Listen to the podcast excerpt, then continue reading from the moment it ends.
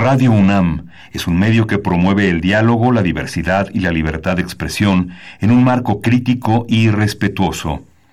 Los comentarios expresados a lo largo de su programación reflejan la opinión de quien los emite, mas no de la radiodifusora. Radio UNAM presenta Primer Movimiento. El mundo desde la universidad.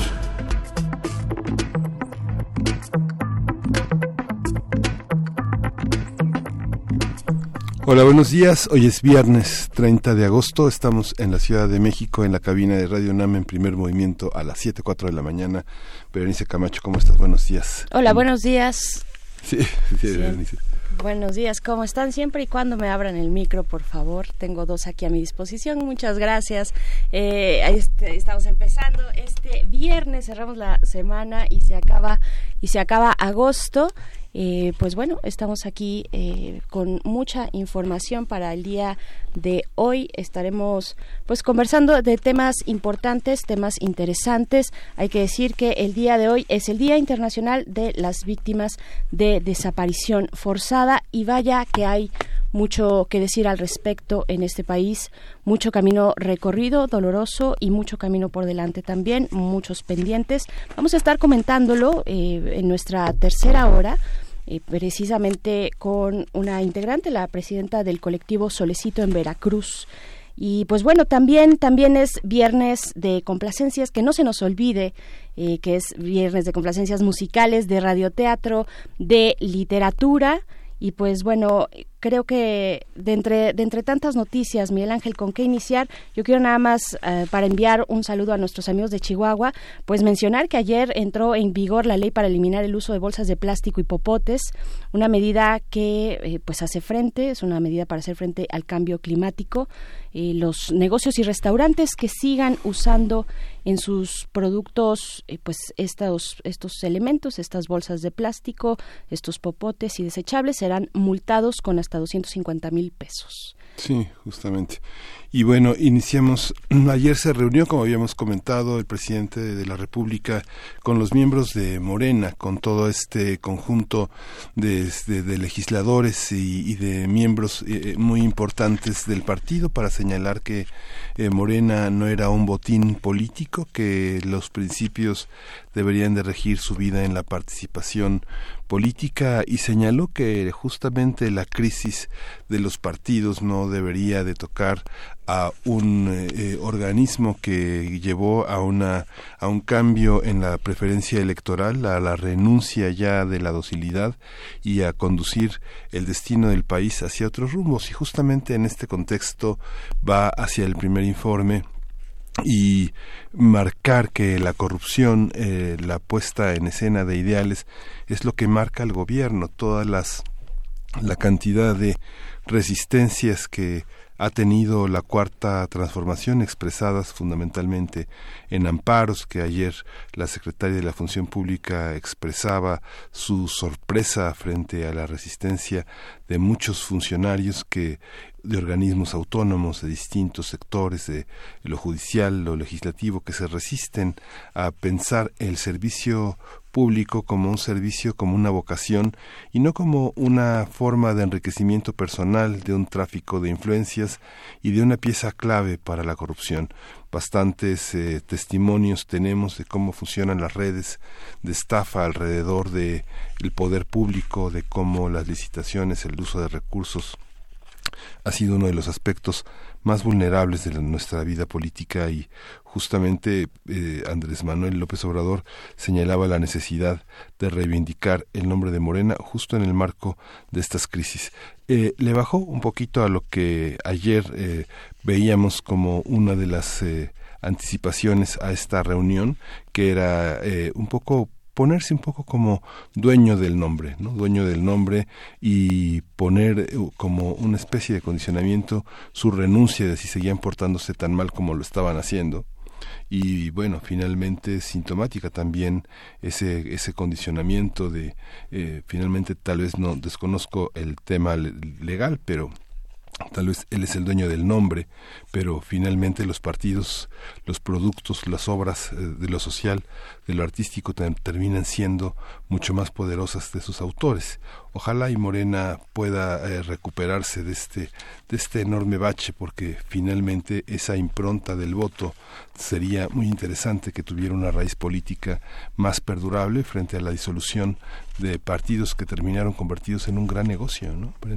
Así es, pues bueno, ahí vemos cómo ha remontado este pleito, este desacuerdo, que pues no está mal, sabemos, el desacuerdo en política es algo, y en la vida, es eh, algo que se da y que hay que resolver y que hay que superar, pues veremos en estos días, porque son días importantes, precisamente después de la plenaria del grupo parlamentario de Morena, cómo se desarrolla este tema. También otro que está eh, en, la mira y, bueno, que está más bien brotando en estos, en estas últimas horas es la disidencia de las FARC que vuelven a empuñar las armas, así lo dijo Iván Márquez, uno de los negociadores de la paz, eh, pues llaman a un nuevo momento armado de no confrontación con el ejército, sino con la oligarquía de Colombia. Es un grupo disminuido, es un grupo pequeño, y pues bueno, Iván Duque salió con una postura dura, el presidente de Colombia, eh, riesgosa también, entre otras cosas, señalando a Venezuela.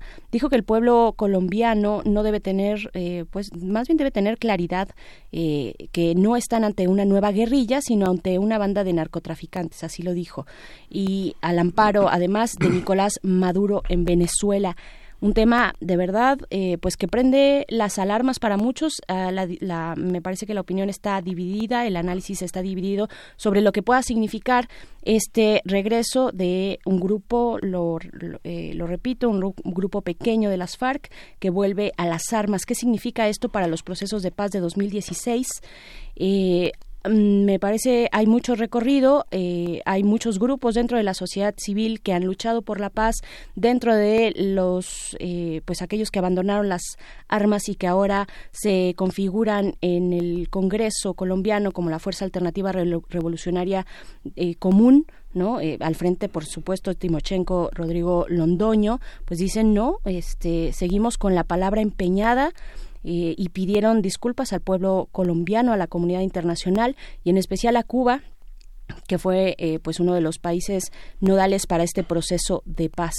Así es que estaremos viendo en estos días, en los siguientes días, cómo se desarrolla esta tensión que pone en riesgo la paz tan anhelada por décadas en el país colombiano. Sí, y bueno, tenemos un programa hoy después de darle la bienvenida a nuestros radioescuchas de la radio universitaria de Chihuahua. Tenemos, eh, vamos a tener a Boccaccio y su lugar en la literatura universal. Vamos a conversar con el doctor Fernando Ibarra, él es profesor de literatura en la Facultad de Filosofía y Letras de la UNAM, donde además coordina la cátedra extraordinaria Ítalo Calvino, nada menos. Nada menos. Y también después de nuestro radioteatro Sorpresa de Viernes, vamos a tener una nota nacional acerca del el informe el informe de gobierno, el informe presidencial a través del tiempo, a través de los años. Esto con el comentario del doctor Horacio Vives, licenciado en Ciencia Política por el Instituto Tecnológico Autónomo de México, doctor en Ciencia Política por la Universidad de Belgrano en Argentina.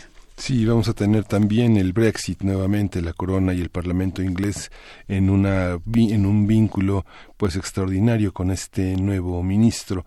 Ese tendremos el comentario de Alma Rosa Amador Iglesias, quien es licenciada en Relaciones Internacionales, maestra en Estudios Internacionales por la UNAM y quien ya es una colaboradora habitual en Primer Movimiento. Cierto, y también hacia nuestra tercera hora eh, vamos a dar un espacio antes de la mesa y antes de la poesía necesaria, un espacio ah, para platicar con Lucía Díaz, quien es directora del colectivo Solecito, Solecito de Veracruz, hoy que, como ya mencionábamos, es el Día Internacional de las Víctimas de Desaparición Forzada.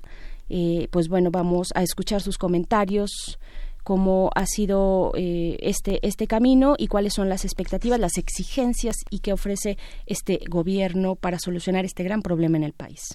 Sí, y vamos a tener en, la, esta, en esta mesa del día La Calle, una serie que se lee con los oídos. Vamos a ver la, la, la colaboración entre Antonio Ortuño, quien es un escritor avecindado en Jalisco, en Guadalajara en particular, y Francisco Payó, quien es cineasta, director y guionista. Van a estar con nosotros en vivo para hablar de cómo se cómo se escribe, cómo se hace, cómo se hace sonar la calle, cómo se traduce este, este sonido. Y vamos con música. Vamos a ir con música, pero antes les invitamos a sumarse a nuestras redes sociales, a pedir sus canciones favoritas, a dedicarlas si quieren eh, arroba P Movimiento en Twitter, Primer Movimiento UNAM en Facebook. Ya hay algunas formadas, ya tenemos algunas complacencias por acá, pero bueno, se pueden eh, ir sumando durante el día de hoy. Vamos a escuchar, lo primero que vamos a escuchar es de, The Cure, que van a venir para el mes de octubre, ya, ya van a ir, son de los afortunados que tienen boleto para asistir al concierto que como los conciertos de The Cure se presta para bastantes horas si ustedes van a ir y no lo han hecho antes y es la primera vez que van a ver a The Cure vayan bien preparados eh, porque a Robert Smith se le da el apego con la audiencia con el público y se queda horas y horas y horas cantando. Lo que vamos a escuchar se llama A Forest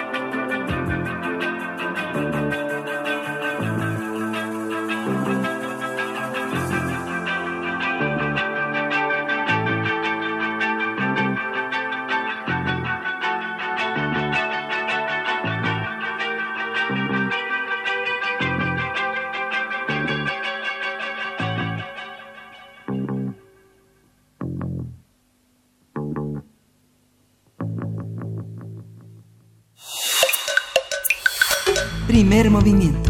Hacemos comunidad. Viernes de ocio. Giovanni Boccaccio fue un poeta y escritor, ahora italiano, del siglo XIV, cuyas obras lo han colocado como uno de los padres de la literatura italiana junto con Dante Alighieri y Petrarca. Una de sus obras más conocidas actualmente es el de Camerón, un libro compuesto por cien relatos con historias distintas que escribió en la madurez de su vida y en un estilo de prosa. Por otra parte, en ocasiones se olvida que durante muchos años de su vida fue reconocido como un gran poeta. La mayoría de sus poemas son principalmente amorosos, dirigidos a las mujeres de la nobleza en Nápoles y escritos con la intención de que se diviertan mientras leían poesía. También se encuentran poemas que hacen referencia a personajes mitológicos, a problemas de la vida cotidiana, como la fama, por ejemplo, y otros que expresan su devoción religiosa. Sin embargo, a pesar de la relevancia de Boccaccio dentro de la literatura universal, hay una ausencia de ediciones y publicaciones de su obra poética en español e incluso en italiano. Para remediar esta situación, recientemente se publicó en la UNAM y Almadía una edición bilingüe titulada Rimas, eh, que ofrece a los estudiantes universitarios y al público en general una compilación de la poesía de Boccaccio. A partir de la publicación de la UNAM y Almadía, hablaremos sobre la vida y obra de Boccaccio, cómo abordarla, qué significó y cuál fue su impronta en la literatura universal. Está con nosotros Fernando Ibarra, él es profesor de literatura en la Facultad de Filosofía y Letras de la UNAM, donde además coordina la cátedra extraordinaria Italo Calvino. Sus temas son la literatura italiana medieval y barroca y ha participado en diversos proyectos de investigación en el Instituto de Investigaciones Filológicas y es miembro del Sistema Nacional de Investigadores. Bienvenido Fernando, gracias por estar aquí. ¿Qué tal? Muy buenos días. Muy buenos días. ¿Cómo, cómo encontrarnos con Boccaccio eh, hoy en día a partir de sus rimas, donde prolifera tanto una visión del mundo erótico, pero que este mundo erótico y social viene de muy lejos, ¿no? De la Edad Media. Sí, totalmente. Boccaccio se está sumando a estas filas de seguidores de lo que se llamó en la Edad Media amor cortés, que era esta dinámica en la que la mujer se volvía algo así como el amo y señor del amor y el hombre tenía que ser el vasallo de este señor, o bueno, señor, señora, ¿no? Eh, y Boccaccio va a retomar parte de esta tradición medieval que dio lugar a muchas obras como a los textos amorosos de Dante eh, y que llega incluso hasta nuestros días, ¿no? Con, con boleros o con algunos eh, cuentos amorosos y vamos a encontrar que Boccaccio, aunque ya no le toca ese periodo de la Edad Media, que sería más bien eh, del año 1100 al año 1200, estamos viendo un Boccaccio que ya prácticamente está escribiendo 100 años después en una Italia totalmente dividida, fragmentaria, con un nacimiento emergente de la burguesía, y allí lo tenemos situado, en un lugar que ya es eh, demasiado moderno para poder pensar que aquellos valores de la antigua Edad Media podían eh, eh, tener una validez en ese momento, pero él trata de rescatarlos para ofrecer literatura agradable para un nuevo público lector. Claro, solemos pensar en el de Camerón siempre que pensamos en, Boccaccio, pero hay una obra muy vasta que no conocemos por ciertas razones y entre ellas las traducciones, el acceso que podemos tener, incluso como eh, los estudiantes de literatura medieval eh, tienen también esas dificultades. ¿Qué tan vasta es? Eh, ¿De qué estamos hablando cuando hablamos de los estilos narrativos de Boccaccio, que no solamente, repito, se circunscriben a el de Camerón? Sí, hablamos más o menos de unos 12 libros. Y el, el de Camerón evidentemente fue el más importante porque, como se sabe, marcó un parteaguas en la manera de llevar a cabo la narrativa pero antes de llegar a ese libro, Boccaccio tuvo una trayectoria muy, muy amplia en la que empezó ante todo como poeta. Y él escribía mucha poesía, como eh, dijeron ustedes al inicio, dirigida a este nuevo público burgués italiano que necesitaba historias que pudieran servirle para divertirse, eh, que fueran ágiles, por un lado, pero también él eh, como un joven que estaba intentando eh, volverse un literato importante, pues trataba de que estas obras tuvieran una cierta importancia, un cierto impacto con grupos de nobles que vivían en Italia para que él tuviera un reconocimiento una especie de pues pensión vitalicia perteneciendo a una corte en particular a la corte de Nápoles pero resulta que esto no se logró. Entonces él hizo muchos esfuerzos por ser un gran poeta pero no tuvo el impacto que él hubiese esperado Mm, ¿Por qué? ¿Por qué no se dio ese impacto? Bueno, te quería preguntar también, Fernando, tenemos que pensar ese momento, eh, ¿existía Italia? ¿Era Italia? Pensando que eh, Boccaccio y Dante y Petrarca están este, con una enorme influencia en la Toscana. ¿Qué es, ¿Qué es la Toscana? ¿Qué es esta pertenencia que todavía en la Italia actual sigue siendo un referente que distingue otras literaturas italianas del resto? ¿no? Sí, esto es muy cierto. Eh, no hay todavía una Italia consolidada eh, de hecho, tenemos que esperar hasta prácticamente la segunda mitad del siglo XIX para que tengamos una Italia ya como tal, como país. Primero se hizo México y después se hizo Italia. Eso es una cosa increíble. Pero bueno, eh, lo que había antes eran pequeñas ciudades-estado eh, que tenían un régimen de organización muy particular, no es el régimen feudal, donde hay un gran pedazo de tierra que se va dividiendo y cada, cada persona que va obteniendo ese pedazo lo puede dividir a su vez y cada individuo que recibe un poco de esa tierra se vuelve vasallo del que se la dio. Entonces es el famoso pacto vasallático donde todos tienen que ser o señores o vasallos, no se puede otra cosa. En Italia lo que encontramos es más bien ya una sociedad un poco más parecida a la sociedad capitalista que nosotros conocemos ahora, donde hay un centro eh, cívico, hay un centro educativo, hay un centro religioso.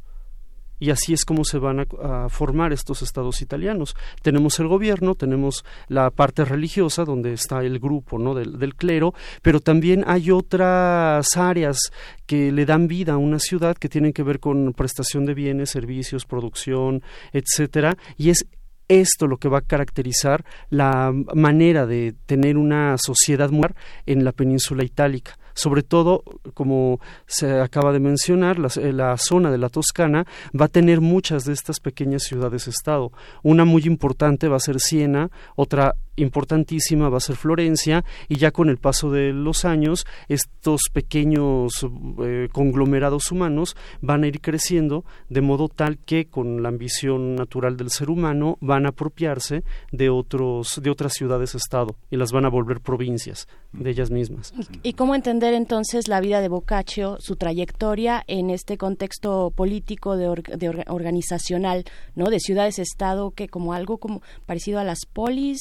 Sí, sí, sí, y de hecho le llamaban comune o comuna. Mm. ¿no? porque esta era la idea, no era tener a la gente dispersa en grandes extensiones de tierra, sino que estuviera toda junta en algo que ya se le va a llamar ciudad. Mm. Y esta ciudad entonces tendrá también alrededor espacios que van a servir para pastoreo, que van a servir para cultivo, etcétera, rutas eh, de comercio y demás. Y Boccaccio entra muy bien y se explica la vida de Boccaccio justamente a partir de esta manera de, de ver la distribución social, porque él va a ser hijo de un comerciante un comerciante de gran poder eh, adquisitivo que, como casi todos los comerciantes, necesitaban tener un hijo sacerdote para cuidar de su salud espiritual y otro hijo que fuera abogado para cuidar también de sus finanzas. Y a Boccaccio pues le tocó ser el, el hijo destinado para las cuestiones eh, que tenían que ver con los negocios. Terrenales. Sí, sí, dineros y leyes y demás. Digo, siempre era bueno tener un notario, ¿no? Que firmara y al que uno no tuviera que pagarle, porque estos servicios suelen tener un, un cierto costo. Y lo que vemos en Boccaccio entonces es un joven que es mandado por su padre a Nápoles para que haga negocios y durante un tiempo funcionó. Eh, pues, entendía muy bien Boccaccio este ambiente de los negocios, pero le gustó la vida en la corte. Y él, más que ser un rico comerciante, aspiraba a ser poeta famoso desde pequeño. Bueno, pequeño hablo de unos 20, eh, 25 años. Y aunque él estuvo siempre eh, en contacto con estos viajeros, eh, mercaderes y demás, pues sus intenciones eran otras. Y lo que vamos a ver en su biografía es que el padre, pues por mucho que intentó convencerlo de que se dedicara o a los negocios o al derecho, eh, que era, digamos, la, la, la, meta principal, pues no lo logró y lo quiso mucho y le dio dinero para que se divirtiera escribiendo, pero esto también trajo una repercusión negativa en la vida de Boccaccio, porque una vez que murió su padre, pues se quedó desprotegido, porque no tenía nadie que le pudiera estar eh, financiando, ¿no? Sus, sus caprichos literarios. La peste, ¿no? Además tenemos el problema de la peste, que ese sí eh, se llevó no solo a la familia de Boccaccio, se llevó a amigos de Boccaccio, se llevó a muchos escritores, a muchos pintores, escultores y demás. Y hay un ejemplo muy particular que es la Catedral de Siena, que está construida y después hay un pedacito semiconstruido que ahora ya es un museo, porque tenía la intención de eh, ampliar esta catedral y se quedó la obra inconclusa por la peste. Y entonces tenemos el gran museo de las obras del Duomo de Siena, donde están resguardados los elementos decorativos que iban a formar parte de una catedral que por la peste ya no se pudo construir. Sí, Fernando, esta, esta, esta visión del italiano de entonces, ¿cómo, qué, qué problemas tuvo? hemos tenido como visiones eh, no sé, pienso en la obra de Calvino, en la obra de Eco, donde el italiano siempre está a juicio, ¿no? Donde el gran legado de Dante de la lengua vulgar está puesto en, en, en escena como el gran legado que, eh, que en el siglo XIV se establecerá como una característica de la poesía, digamos, el de Camerón, ya una obra de madurez, está, está escrita en florentino con una serie de cuestiones regladas eh, muy particulares en la lengua vernácula, en el mundo popular. ¿Cómo son estas rimas de un boccaccio tan joven pensando en este, teniendo, no sé, a Diana como eje, a toda la mitología romana, fundamentalmente como, como una ejida. ¿Qué dificultades encontraste en esa lengua, en esa lengua florentina, en ese, en esa lengua popular? ¿Qué de lo popular y qué de lo clásico encontraremos en esta, en esta lectura? que es bilingüe, ¿no? que tiene esa fortuna de ser bilingüe y de asomarnos a un lenguaje que, pues tiene muchos años atrás. Sí, en principio cuando eh, tuve la intención de armar este proyecto de traducción, evidentemente pensé que iba a ser una eh, gran eh, meta poder llegar a entender completamente la lengua italiana medieval, pero ocurre algo muy particular en, en, el caso de la tradición italiana, independientemente de que no hubiese existido Italia todavía, y es que a partir de la manera en la que Boccaccio escribió el Decamerón, hubo en el siglo XVI un autor, Pietro Bembo, que él eh, sugirió que la lengua de la prosa fuera la de Boccaccio y la de la poesía fuera la de Petrarca. Entonces, a partir de ese momento, tanto Boccaccio como Petrarca se van a volver el canon lingüístico y a partir de ellos, todos los demás escritores de la península van a modelar su manera de escribir. Entonces, al momento de leer estas rimas de Boccaccio y su otra producción poética eh, anterior o contemporánea, pues es sorprendente cómo incluso eh, con los chicos en clase que no tienen un nivel de italiano tan avanzado, eh, puede llegar esta obra y se puede entender perfectamente. Sí. sí, justamente es, es, muy interesante este proceso porque, no sé, este gran autor vasco, autor de Oacoac, trató de, basado en Boccaccio, construir un canon para la lengua vasca basado tanto en la prosa como en la poesía. Sucedió lo mismo con el Kalevala, este, que también es un orden lingüístico en el que funda la lengua finlandesa. Tú quisieras este, leer algunas rimas, dos o tres rimas. ¿Cómo, cómo hay que leerlas? Hay una un acento particular en estas rimas, qué es lo contemporáneo de tu traducción, de tu versión. Este, ¿Podemos escuchar un poquito de esas rimas? Sí, podemos eh, leer algunas. Lo que vamos a encontrar es una total eh, falta de hilo conductor en estas rimas. ¿Por qué? Porque son los ejercicios literarios que hizo Boccaccio a lo largo de su vida. De ahí que tampoco sean tan difundidas. Porque, digo, si ya tenemos el de Cameron, ¿para qué vamos a estar leyendo los pininos de un autor que además en poesía, ¿no? Si lo que nos interesa es la prosa medieval. Pero, como decía, si esto fue lo que fundó, lo que fundó la obra literaria de Boccaccio, pues es importantísimo tenerla a la mano y vamos a encontrar eh, temas, eh, algunos muy, muy relacionados con el de Camerón, pero otros que no tienen nada que ver. una gran influencia de este concepto de fama medieval que fue introducido y manejado mucho por Petrarca, que además era contemporáneo y más o menos amigo de Boccaccio, y vamos a encontrar también algunos textos con un ligero toque de humorismo que si rastreamos algunos motivos, pues los veremos también reflejados en, en la obra del, de Camerón. Muy bien, pues te escuchamos. ¿Qué es, lo que, ¿Qué es lo que vas a leer?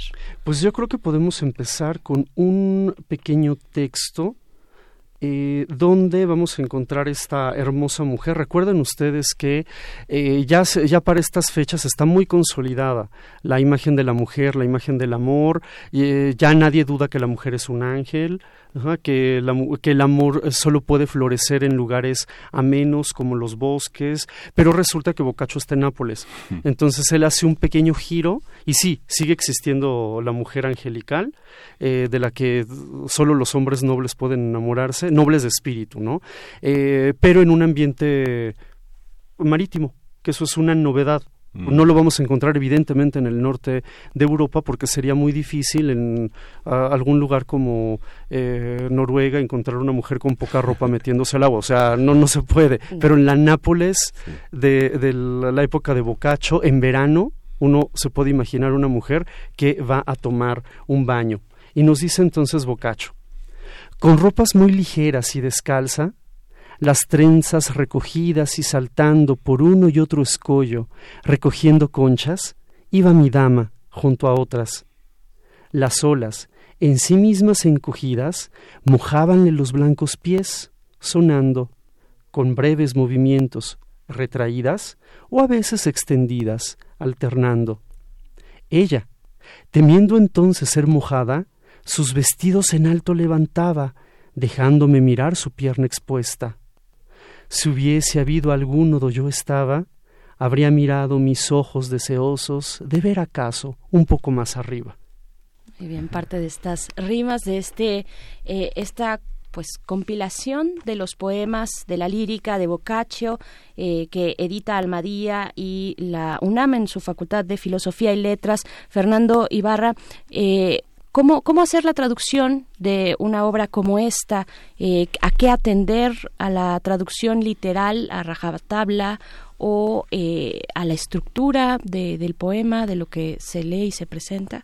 Sí, es eh, realmente un problema filosófico, casi hasta ético, hablar de traducción de poesía porque lo que hace el traductor es lo que va a recibir la, gente que está leyendo esa, ese texto ya traducido y puede haber un problema si el eh, que está haciendo la traslación de una lengua a otra interpreta de manera mm, poco conveniente el texto. ¿Y qué ocurre aquí en esta, o cuál fue el criterio, ¿no? Para hacer estas traducciones? Eh, pues atender lo que se podía rescatar de la, de la mm, obra original, que podría ser en este caso, como son la mayoría sonetos, pues de estructura del soneto. Eh, no al 100%, nos quedamos más bien con el endecasílabo del soneto, pero eh, lo que sí se decidió es no intentar forzar rimas donde el español las pudiera dar, porque así lo exigía el italiano, porque es muy común que al momento de hacer esto, pues lo que uno ofrece ya no es tanto una traducción, sino una versión rítmica del, del eh, poema en cuestión. Y sí puede ser un poco peligroso. A veces sí se lograron hacer algunas eh, rimas eh, que quedaban muy bien, pero había que cambiar palabras, había que quitar el sujeto, había que eh, eliminar una frase, habría que agregar incluso versos que no existían para que pudieran quedar esas palabras justamente allí. Como ejercicio funciona, pero ya para ofrecer algo a un público que quiere conocer el contenido real del texto, con el verso, repito, por las semejanzas entre el español y el italiano, no hubo tanto problema para tener endecasílabos en ambas lenguas, pero la rima esa sí hubo, hubo que eliminarla. Una pequeña renuncia para poder eh, mantener el sentido eh, del contenido de los textos. Y qué dilema para un académico estar en este, en esas dos aguas, en el agua de un público general y una y una de un público más eh, orientado hacia la filología, ¿no? Si uno lee, por ejemplo, yo recuerdo las lecturas de las bibliotecas Rerum Novarum de la UNAM, de todas las traducciones de los clásicos, cómo se enfrentaban a una especie como de prejuicio donde algunos profesores decían, no, no, no, es que las verdaderas traducciones están en gredos, ¿no? Entonces, cuando leía las de gredos, había realmente un rechazo, ¿no? Si uno lee las, las traducciones de la Iliada o la Neida en las traducciones de Penguin Books, uno empieza a entender más en otro idioma que en las propias traducciones, porque están hechas para distintos públicos. ¿no? Hay un público más, más ambicioso, más letrado y, una, y un público que se puede llevar la Iliada a la playa, auténticamente, ¿no? Porque es la historia, es una historia llena de relatos. ¿Cómo, cómo convivir con eso, Fernando? Tú que eres un académico. Es, realmente complicado. Esta traducción es eh, un trabajo colectivo eh, hubo un grupo de, de chicos eh, con los que eh, participamos ¿no? para hacer esto y al momento de enseñarles o de guiarlos más que de enseñarles, darles orientaciones para hacer la traducción, pues justamente salieron muchas preguntas y esta es una de las más importantes. ¿A qué público va dirigida la traducción? Uno pensaría que pues una traducción es eso, ¿no? Y vive por sí sola y está hecha eh, prácticamente para el mismo público que el autor hizo la obra, pero no es cierto. Eh, la traducción también eh, implica algunas decisiones editoriales y estas decisiones editoriales son las que le pueden dar incluso la posibilidad de éxito o fracaso a un libro, independientemente de la calidad de la traducción. Y es cierto que hay mucho prejuicio y, parte también de las motivaciones de este libro fue combatir un poquito ese prejuicio. Eh, yo me quejaba incluso, ¿no? ¿Cómo poder leer estos textos con los alumnos universitarios si no hay traducciones? ¿Cómo eh, comentarle a algunos colegas que estudian literatura hispánica y que ven las relaciones entre lo hispano y lo italiano a partir de lo de Boccaccio si no hay traducciones? Entonces, pues la decisión fue, en vez de quejarme, pues hacer la traducción, ¿no? Que hacía falta, porque hay mucho capital eh, humano en, en, México y en la UNAM, sobre todo en el Colegio de Letras Modernas, de gente que es eh, muy eh, hábil y que tiene también una especialidad muy precisa en el estudio de la literatura en la lengua extranjera, y pues, ¿por qué no explotar esa capacidad? Y en vez de quejarnos porque Cátedra no ha traducido las poesías de Boccaccio, pues mejor las traducimos aquí. ¿Y para qué público va dirigido? Pues en principio era para el público universitario, pensando en mis alumnos. Después se abrió un poco más pensando en mis alumnos y los estudiantes de literatura eh, hispánica y después, eh, pues, ¿por qué no abrirlo también a, a, un público mucho más amplio? ¿Y cómo es que se abre la traducción, o más bien la, la edición, más que la traducción en sí?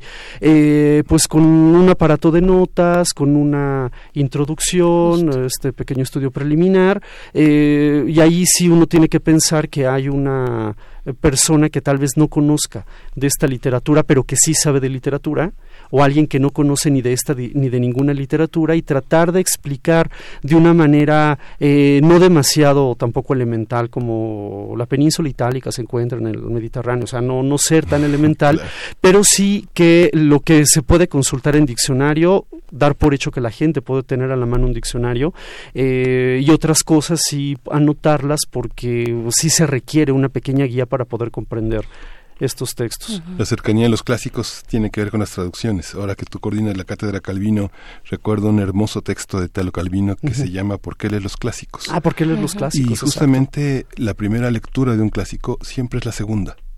Es lo que dice Calvino, ¿no? Entonces, una manera de hacerlo es siempre tener una traducción a la mano para poder frecuentarlos. ¿no? Sí, y además que la traducción es una manera de ayudar a que el autor no se pierda. Sí y, bueno, eh, estamos ya por cerrar esta conversación contigo, Fernando Ibarra. En este estudio, en este estudio, estudio que acompaña a las rimas, también hay inicialmente una advertencia editorial donde hablas de la traducción, de la pertinencia para el público universitario. Después viene el estudio, por supuesto, el aparato crítico, las citas, eh, las referencias bibliográficas. Y es en ese estudio eh, que, que, yo creo que es el, el, espacio en el que nos podemos acercar como público no especializado, ¿no? Es, es bastante fluido fluido, es bastante accesible a la lectura y además es corto eh, para después poder disfrutar precisamente de estas rimas.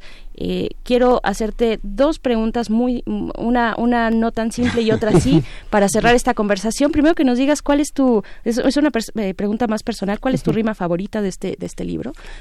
Pues eh, la que acabo de leer. La que acabas de leer. Evidentemente. Aunque hay otra donde, bueno, por el tiempo no la leemos, pero están tres mujeres en un eh, bosque desierto y una le pregunta a las otras muy espantada, ¿y si llegan nuestros amantes en este momento, qué hacemos? Y la otra, las otras dos le responden, pues yo aquí me quedo. sí, si quieres tú vete. Pero es un, es un, pues parte, ¿no? De la frescura de Boccaccio. Una ligereza genial, ¿no? Sí. Y, y la otra, pues bueno, eh, Boccaccio hoy, que no es una pregunta sencilla. Eh, leer a Boccaccio, qué significa, qué, qué ha significado y qué, y, qué nos aporta en este momento, ¿no? Ay, e, esa sí es pregunta difícil. Sí, ya sé. Eh, ¿Qué Boccaccio vamos a leer?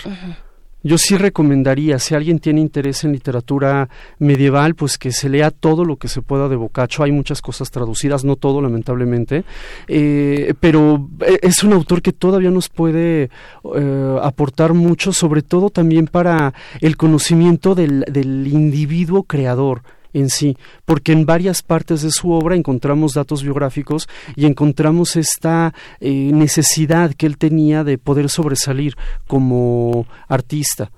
Y eso creo que es algo que se ha visto a lo largo de, de, la, de los años, pero pensar que también en la Edad Media, donde se supone que no había individuo y que estaba todo dirigido hacia la divinidad, según lo que eh, se lee ¿no? en las historias literarias eh, generales, eh, pues encontrar gente como Boccaccio, que está abogando por ayudar a sus amigos o ayudar a sus autores favoritos como Dante, porque él hasta dio clases de cómo leer la divinidad una Comedia en la, en la Catedral de Florencia, imagínense, en el púlpito que alguien de clases de literatura, o sea, esto es algo impresionante. Eh, y por otra parte, pues siempre había una búsqueda por, por mejorar, por eh, ofrecer un producto literario de alta calidad, aunque lo que triunfó fue el de Camerón, que para él era una obra secundaria, ¿no? Y no sus grandes obras ah, poéticas. Y el cine, en 2015 se estrenó de los hermanos Taviani, maravilloso de Camerón, ¿no? Sí. Y está la versión de 71 de Pasolini, también, que es extraordinaria. También digo, es, tenemos a Boccaccio presente en muchos territorios. ¿no? Bueno, pasaste del, del traductore traditore al, al traductore amico. Sí, traductore amico. Creo que esa, esa era la, la, función, que la gente conozca Boccaccio, que no se olvide y que quede un, un legado por allí. De su obra. Pues eh, muchas gracias, Fernando Ibarra. ¿Dónde podemos encontrar rimas de Giovanni Boccaccio, esta selección, estudio y notas que eh, tú realizas junto con tu equipo, que ya nos comentaste? Sí, el texto lo está ya distribuido en las librerías principales de la ciudad. Bastaría eh, va a ser una búsqueda por internet y saber en qué sucursal está y allí lo podrían encontrar sin mayor problema. Perfecto, pues muchas gracias. pues bueno, gracias a ustedes por la invitación. Gracias. Y vamos con música. Vamos a escuchar de Brasil Geoff y María Muldaur de la película Brasil de Terry Gilliam para Awen.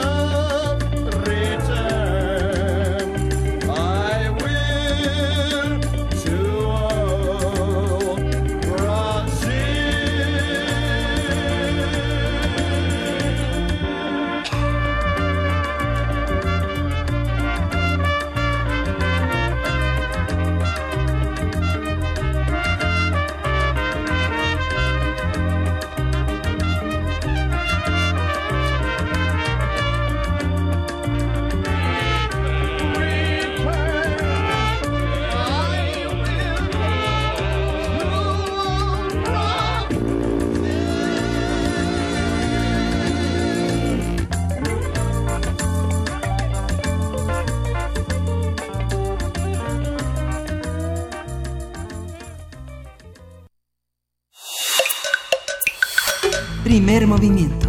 Hacemos comunidad. Para teatros, los radioteatros de primer movimiento.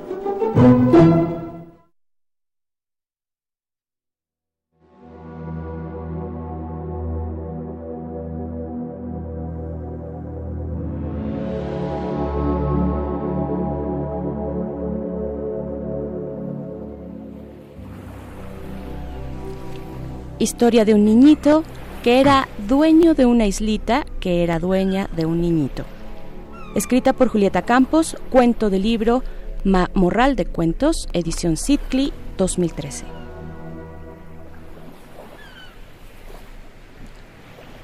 Había una vez una historia. En la historia había un niñito. El niñito, en aquella historia, era dueño de una islita. La islita no estaba ni cerca ni lejos y era aquella islita dueña del niñito. Así ocurría en un tiempo que era el tiempo de un mundo que era el mundo de nunca acabar. El mundo de nunca acabar era un reino que flotaba, bañado de sol en el fondo del mar. El mar era inmensamente pequeño y lleno de nubes. Las nubes del mar nacían en la orilla y nadando se iban persiguiendo al horizonte. El horizonte era el confín del sueño. El sueño era azul. El azul se escapaba del sueño y entraba, sin hacer ruido, por las ventanas de otro mundo que era el mundo de siempre acabar. En el mundo que era el mundo de siempre acabar, las ventanas eran amigas del viento. El viento era amigo del agua de lluvia. El agua de lluvia era amiga del jardín, el jardín tan inmenso como el mar era amigo de las mariposas. Las mariposas innumerables eran amigas del sol. El sol redondo era amigo del cielo y del color amarillo. El color amarillo insaciable se colaba por las puertas cerradas y se tragaba las sombras cobijadas en la casa. La casa era amiga de la luna.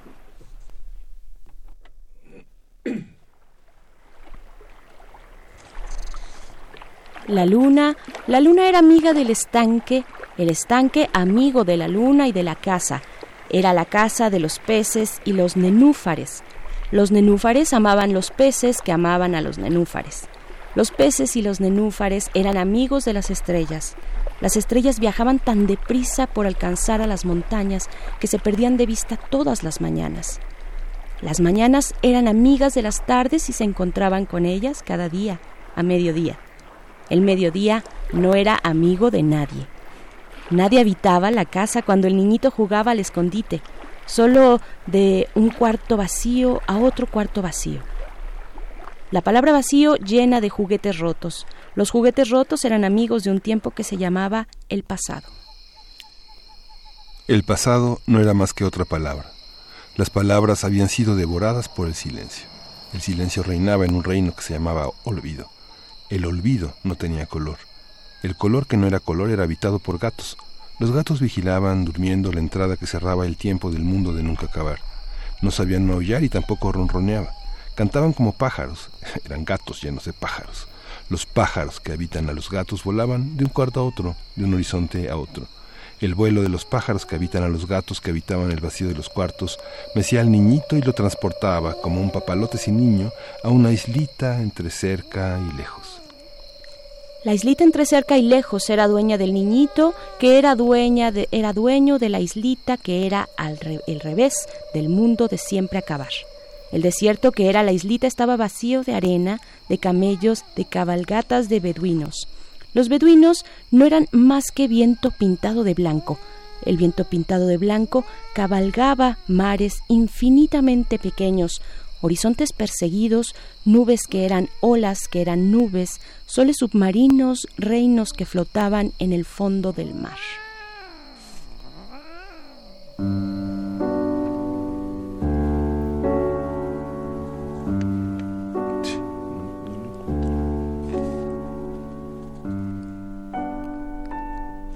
Así ocurría en aquel tiempo que era el tiempo del mundo de nunca acabar hasta que, uno a uno, El silencio se le iban escapando a gritos los juguetes, los cuartos vacíos, las los mediodías, las tardes, las mañanas, las estrellas, los nenúfares, los peces, los estanques, la luna, la casa, las sombras en ella cobijadas, las puertas cerradas en el cielo, el color amarillo, el sol redondo, las mariposas, el jardín, el agua de lluvia, el viento, a tiempo que se iba llenando de palabras. Las palabras locas se metían empujones y en tropel dentro del sueño. El sueño entonces, desmemoriado, dejaba de soñar al niñito. El niñito, abandonado por el sueño, buscaba a tientas una historia donde meterse. Era la historia de había una vez que era la historia de un niñito. El niñito, en aquella historia, era dueño de una islita. La islita no estaba ni cerca ni lejos y era aquella islita dueña del niñito. Así ocurría en un tiempo que era el tiempo de un mundo que era el mundo de nunca acabar. El mundo de nunca acabar era el reino que flotaba, bañado de sol, en el fondo del mar. El mar era, inmensamente pequeño y lleno de nubes. Las nubes del mar nacían en la orilla y nadando, nadando, se iban persiguiendo al horizonte. El horizonte era el confín del sueño. El sueño era azul, el azul.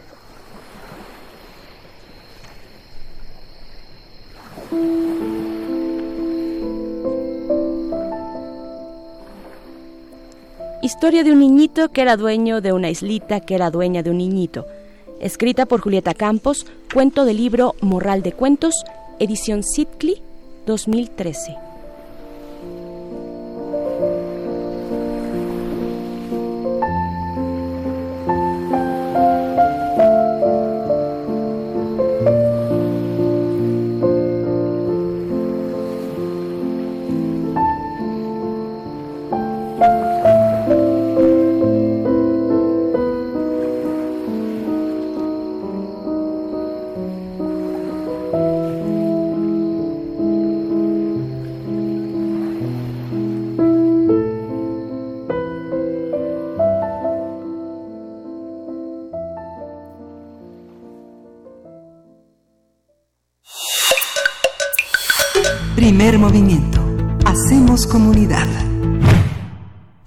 Estamos de vuelta después de este radioteatro que esperamos les haya gustado, radioteatro de viernes aquí en Primer Movimiento y también además de las eh, bueno, complacencias musicales que ya han escuchado algunas, tenemos boletos, tenemos regalos para ustedes para el, el, el cine de tour francés, el, eh, todo esta eh, pues este tour que vamos a tener de cine francés a partir de septiembre de 2019, es decir, ya. Y tenemos 10 pases dobles que se van a ir a través de nuestro teléfono en cabina, que es el 5533 4639 Repito el teléfono 55 33 46 39. Estos 10 pases dobles se van a ir evidentemente para las primeras 10 llamadas y pueden ustedes elegir entre la cartelera que ofrece este año el Tour de Cine francés. Cualquier día que ustedes quieran pueden ir y presentarse eh, y bueno, tener esta hacer efectiva esta cortesía. También para Twitter y Facebook, pero esto tiene más indicaciones. Es una invitación para la inauguración que tendrá lugar el 5 de septiembre, la inauguración de este tour de cine francés. ¿Cómo se la van a llevar? Bueno, tenemos una para Twitter y una para Facebook. En cada una tienen que escribir el hashtag 23 Tour Francés, su nombre completo. Y de esa manera, bueno, evidentemente nuestra cuenta de Twitter que es arroba PMovimiento y en Facebook eh, Primer Movimiento UNAM, ahí se llevan una invitación para la inauguración este 5 de septiembre. Creo que ya están sonando los teléfonos, yo creo que ya se fueron todos, así es que nosotros estamos a punto de despedir esta primera hora de primer movimiento. Y son siete películas de cine francés, casi todas dedicadas a la literatura. Viene una película que se llama Edmond, es una película extraordinaria sobre este gran, este, este gran escritor que justamente es una historia que trata del surgimiento de Cyrano de Bergerac. hay una película con Isabel Huppert, nuevamente Isabel Huppert, con una directora muy joven, este Blanca como la nieve, es una es una, un contraste de edades fascinante, es una es una película sobre los celos, hay una hay una película este también que se llama El misterio de Eric Pick, nada menos que un escritor que se dedicaba a hacer pizzas. Bueno, es hay hay hay muchísimas cosas en este tour que está dedicado justamente a la, al amor y a la literatura.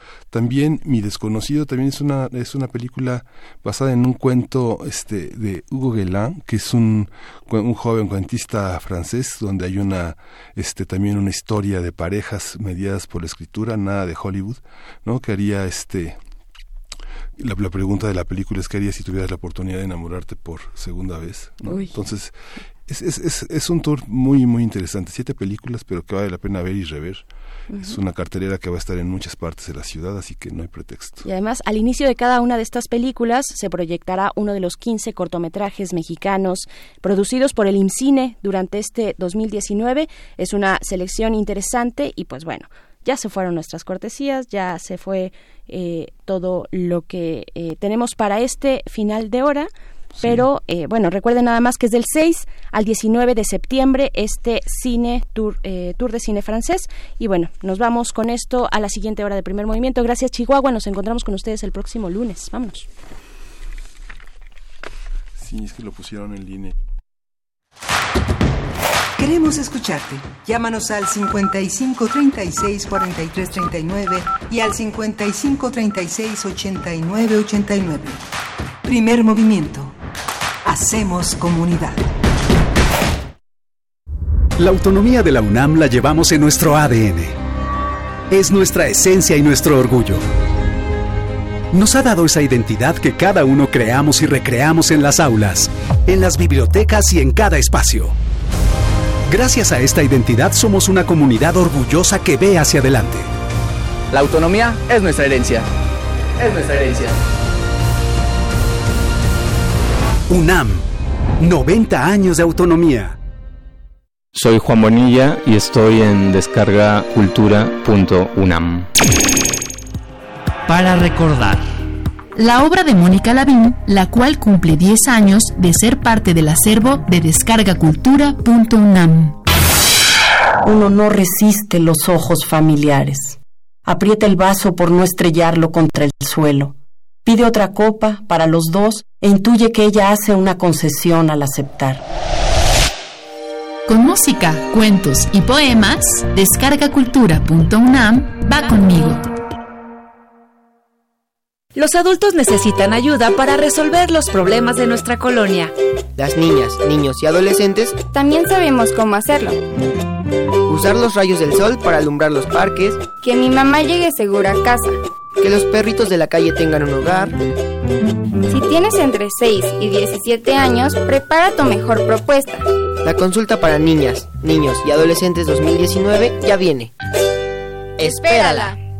Instituto Electoral Ciudad de México. Habla el presidente de México. No es para presumir, pero soy un hombre de palabra. Ya no hay sueldos de 700 mil pesos mensuales. Ya no hay pensión millonarias para los expresidentes. Ya no me cuidan 8 mil elementos del Estado Mayor Presidencial. Ya no hay avión presidencial, ya no hay atención médica privada para los altos funcionarios públicos que se hacían hasta cirugía plástica, hasta se estiraban a costillas del erario. Los compromisos se cumplen. Primer informe, Gobierno de México.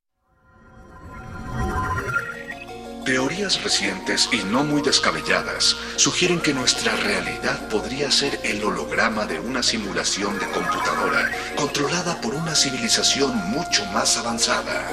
De ser el caso, comprender la tecnología es comprender la totalidad de nuestra existencia. Resistor. Esto es una señal. Jueves, 20 horas, por resistencia modulada. 96.1 de FM. Radio UNAM. Experiencia sonora.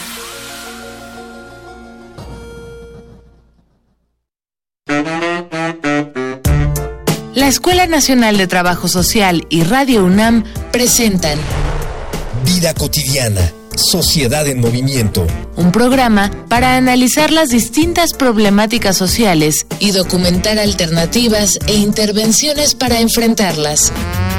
¿Por dónde empezamos? Acompáñanos todos los viernes a las 4 de la tarde por el 96.1 de FM. Radio UNAM. Experiencia sonora.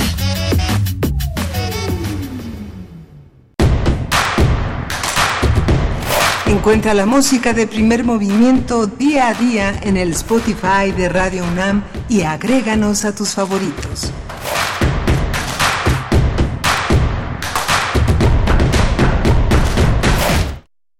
Estamos de vuelta y ya se fueron los boletos para el Tour de Cine francés. Ya se fueron al menos en nuestras líneas telefónicas. Ahorita Vania Nuche nos informará si también a través de Twitter y Facebook tienen eh, ya sus cortesías para la inauguración este próximo 5 de septiembre de Tour de Cine Francés. Nos hacías algunas recomendaciones, eh, Miguel Ángel, que a ver si nos puedes volver eh, a recordar. Sí, este, hay una película que se llama Pupil, de una, de una actriz francesa que ahora tiene 41 años justamente, que se llama Janet Henry, que es una, este, una, una nueva directora, prácticamente su primer película importante.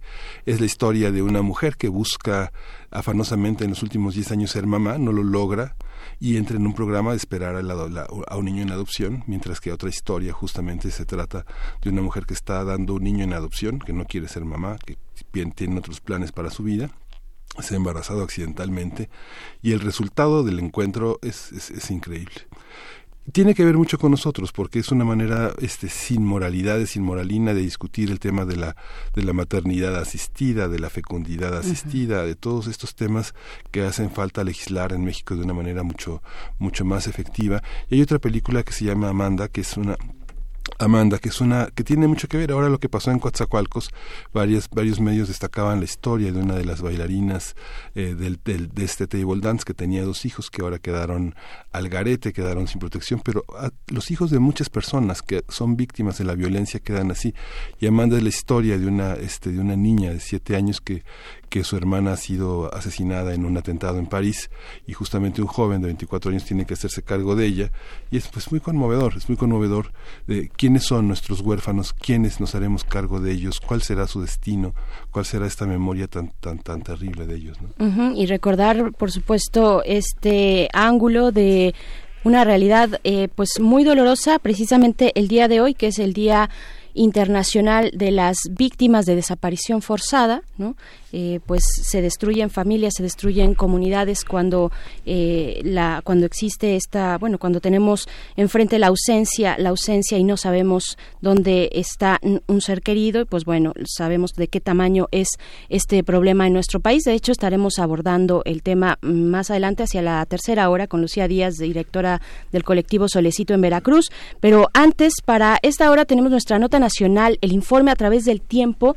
Esto en una conversación con el doctor Horacio Vives, que ya está en esta cabina, licenciado en Ciencia Política por el Instituto Tecnológico Autónomo de México, eh, doctor en Ciencia Política por la Universidad de Belgrano en Argentina. Eso para el arranque de esta hora. Gracias por sus comentarios en redes sociales. Bueno, el radioteatro gustó, gustó mucho, está muy bonito y esto gracias a la selección de nuestro equipo de producción, gracias a Frida Saldívar que eh, estuvo ahí muy atenta y siempre nos comparte estas posibilidades de imaginar otros mundos a través del radioteatro. Miguel Ángel y, del radio, en el lenguaje del radio. Frida es verdaderamente un, extraordinario talento y una gran lectora del tema. Así es, ahí está Frida.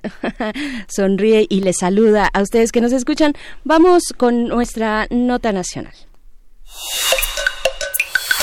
Primer movimiento. Hacemos comunidad. Nota nacional.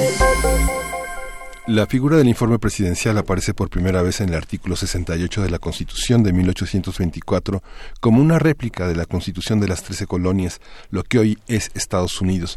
Aunque no era un mandato explícito, por iniciativa propia, Guadalupe Victoria, primer presidente de México, cumplió con ese protocolo durante la apertura del Congreso en 1825. Fue hasta la Constitución del 57 cuando se formalizó el informe presidencial en el artículo 69 de la, de la Carta Magna de 1917, ya se obliga al presidente a presentar un informe escrito sobre la situación del país el primero de septiembre, cuando inicia el primer periodo de sesiones ordinarias del Congreso de la Unión. A partir de entonces, esa fecha se convirtió en el Día del Presidente, una fiesta nacional en la que diversos sectores llenaban las plazas para alabar y dar gracias al mandatario en turno. Con el avance democrático, esta ceremonia fue perdiendo atractivo para el poder. Por ejemplo, en 1988 el presidente Miguel de la Madrid fue interrumpido por la oposición en repudio por la caída del sistema en las elecciones que le dieron el triunfo a Carlos Salinas de Gortari. En 1997 el presidente Ernesto Cedilla no se presentó en la legislatura donde el PRI perdió la mayoría. Posteriormente, Vicente Fox se convirtió en uno de los presidentes más abucheados y su sucesor, Felipe Calderón, pasó a la historia como el último mandatario en subir a tribuna por algunos minutos, pero sin poder ofrecer su mensaje ante las protestas de la oposición en septiembre de 2007. Así es, en los últimos días el presidente Andrés Manuel López Obrador ha presentado spots, una serie de spots en los que afirma ser un hombre de palabra y asegura haber cumplido con algunos de sus compromisos como el como preámbulo de su primer informe de gobierno que será tendrá lugar este domingo primero de septiembre. Estamos a las 11 de la mañana de ese día. El mandatario va a ofrecer un mensaje de ese Palacio Nacional que será transmitido a través de las redes sociales del gobierno federal y de, y de las personales del presidente de la República que están en su página y en la parte de Twitter que él tiene una, de una manera muy activa. Así es, y pues bueno, para conversar sobre el otrora Día del Presidente, sobre el informe presidencial como símbolo de la repartición del poder en México, qué ha significado, cómo se ha vivido y qué esperar para este próximo, pues para ello nos acompaña en cabina el doctor Horacio Vives, licenciado en Ciencia Política por el Instituto Tecnológico Autónomo de México, doctor en Ciencia Política por la Universidad de Belgrano en Argentina. Bienvenido. ¿Cómo estás, doctor Horacio Vives? Muy bien, Berenice, Miguel Ángel, muy contento de conversar de nueva cuenta con la comunidad de Primer Movimiento. Pues, pues aquí hicimos un breve eh, recorrido gracias a nuestro equipo de información y de producción, eh, pero dinos tú cómo, cómo, cómo entender eh, pues esta larga historia del Día del Presidente eh, y cómo llegamos hoy a él. Eh, además de que la nota es muy muy buena, eh, muy completa y descriptiva, lo que quiero que creo que es importante definir es para qué el asunto de, del informe eh, del presidente. A ver, creo que lo fundamental tiene que ver con entender que el poder ejecutivo es el poder político, sin duda alguna más importante de todos. Sí hay un principio republicano de separación de, poderes, donde hay funciones del Estado claves, el poder, eh, tradicionalmente el poder ejecutivo, el legislativo, el judicial. Nosotros nos hemos dado muchos organismos, órganos autónomos, ¿no? Eh, pero partiendo de este principio básico eh, republicano de división de poderes, sin duda alguna, por el por el peso, por las decisiones que toma, por la presencia pública, pues el Poder Ejecutivo es el más importante de todos. Ahora, ¿qué es lo bueno o lo sano de, mm, del informe?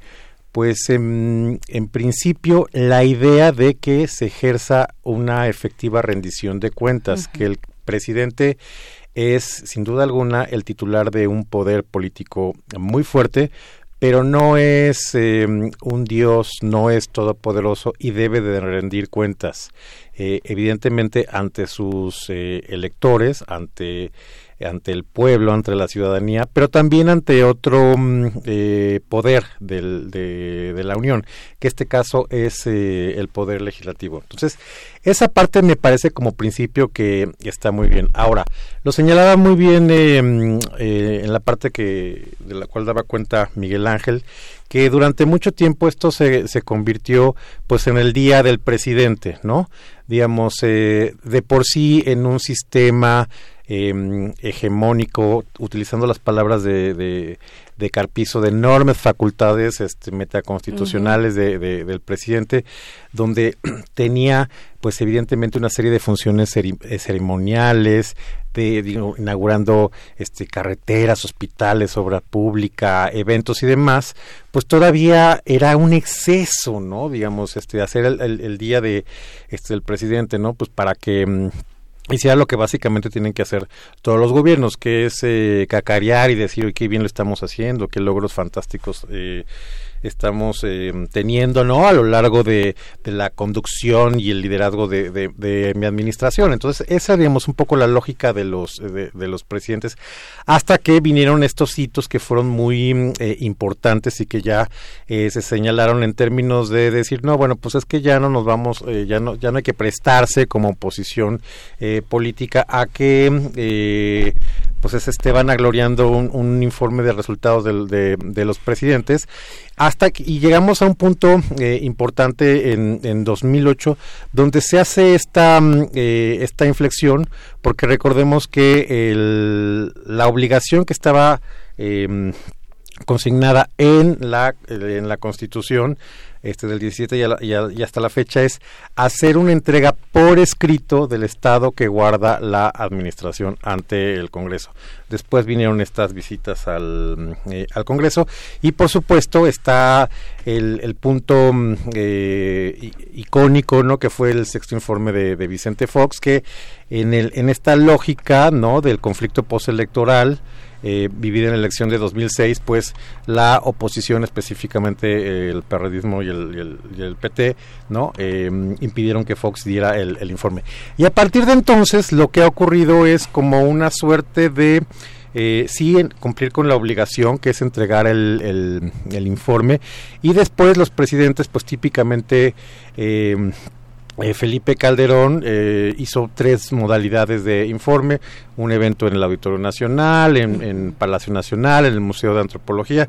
Enrique Peña también eh, hizo ceremonias al día siguiente, pues un poco con un ambiente más controlado, ¿no? digamos, más a modo para evitar esta rijosidad que ya se había instalado desde el año 2006. Y a ver, es, es, es rijosidad, es, es, curioso el término que, que, que, nos aportas. ¿Es rijosidad o es un ejercicio también de pluralidad, de eh, darse la cara del tete a tete entre el poder ejecutivo y el poder legislativo? Eh, ¿Se vale? ¿Hasta dónde?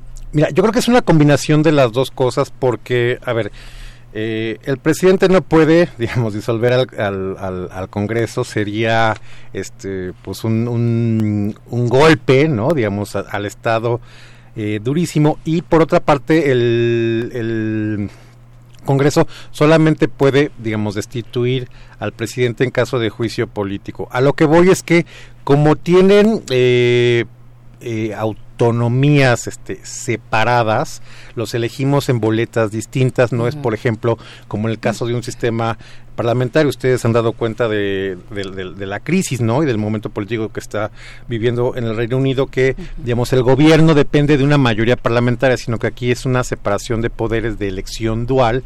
Entonces, eh, hay como una natural competencia para tratar de entender quién es el verdadero depositario de la voluntad del pueblo, de la voluntad de, del electorado. Y en esa eh, lógica, la verdad es que no hemos transitado a un esquema, digamos, de discusión, de pluralidad sobre eh, cuál es el estado de, del país cada año que se tiene que se, dar este informe, sino que pasamos de, de mm, un ambiente de andar coreando y vitoreando al presidente a uno en el momento eh, político en que se instauró el conflicto de mucho de mucho choque y eso es lo que hemos estado eh, viviendo. Entonces, en esa lógica, los informes de los últimos 12 años, pues han tenido que ver con que cada quien le hable digamos, este, a sus aliados, ¿no? Y en un, y en un ambiente, pues, de tratar de tener mucho, mucho control. Ahora, lo que me parece interesante es que para este momento, eh, pues, las cosas son pues, radicalmente distintas, ¿no? Claro, ¿cómo, ¿cómo son estas cosas? ¿Cómo, ¿Cómo llegamos? ¿Cómo llega un presidente con el estilo de gobierno, de gobernar de Andrés Manuel López Obrador? Lo hemos visto todos los días, eh, de lunes a viernes, desde que inició su gobierno, las conferencias matutinas. Tiene una presencia eh, completamente contrastante en medios, cercanía con la ciudadanía, eh, nos guste o no el estilo, o la forma de comunicar o lo que o el contenido de la comunicación, pero contrastante con el anterior presidente, con pero Y eso no es rendición de cuentas, digamos que aunque dice, no. a ver, tienen problemas con la de Notimex, a ver, que se venga.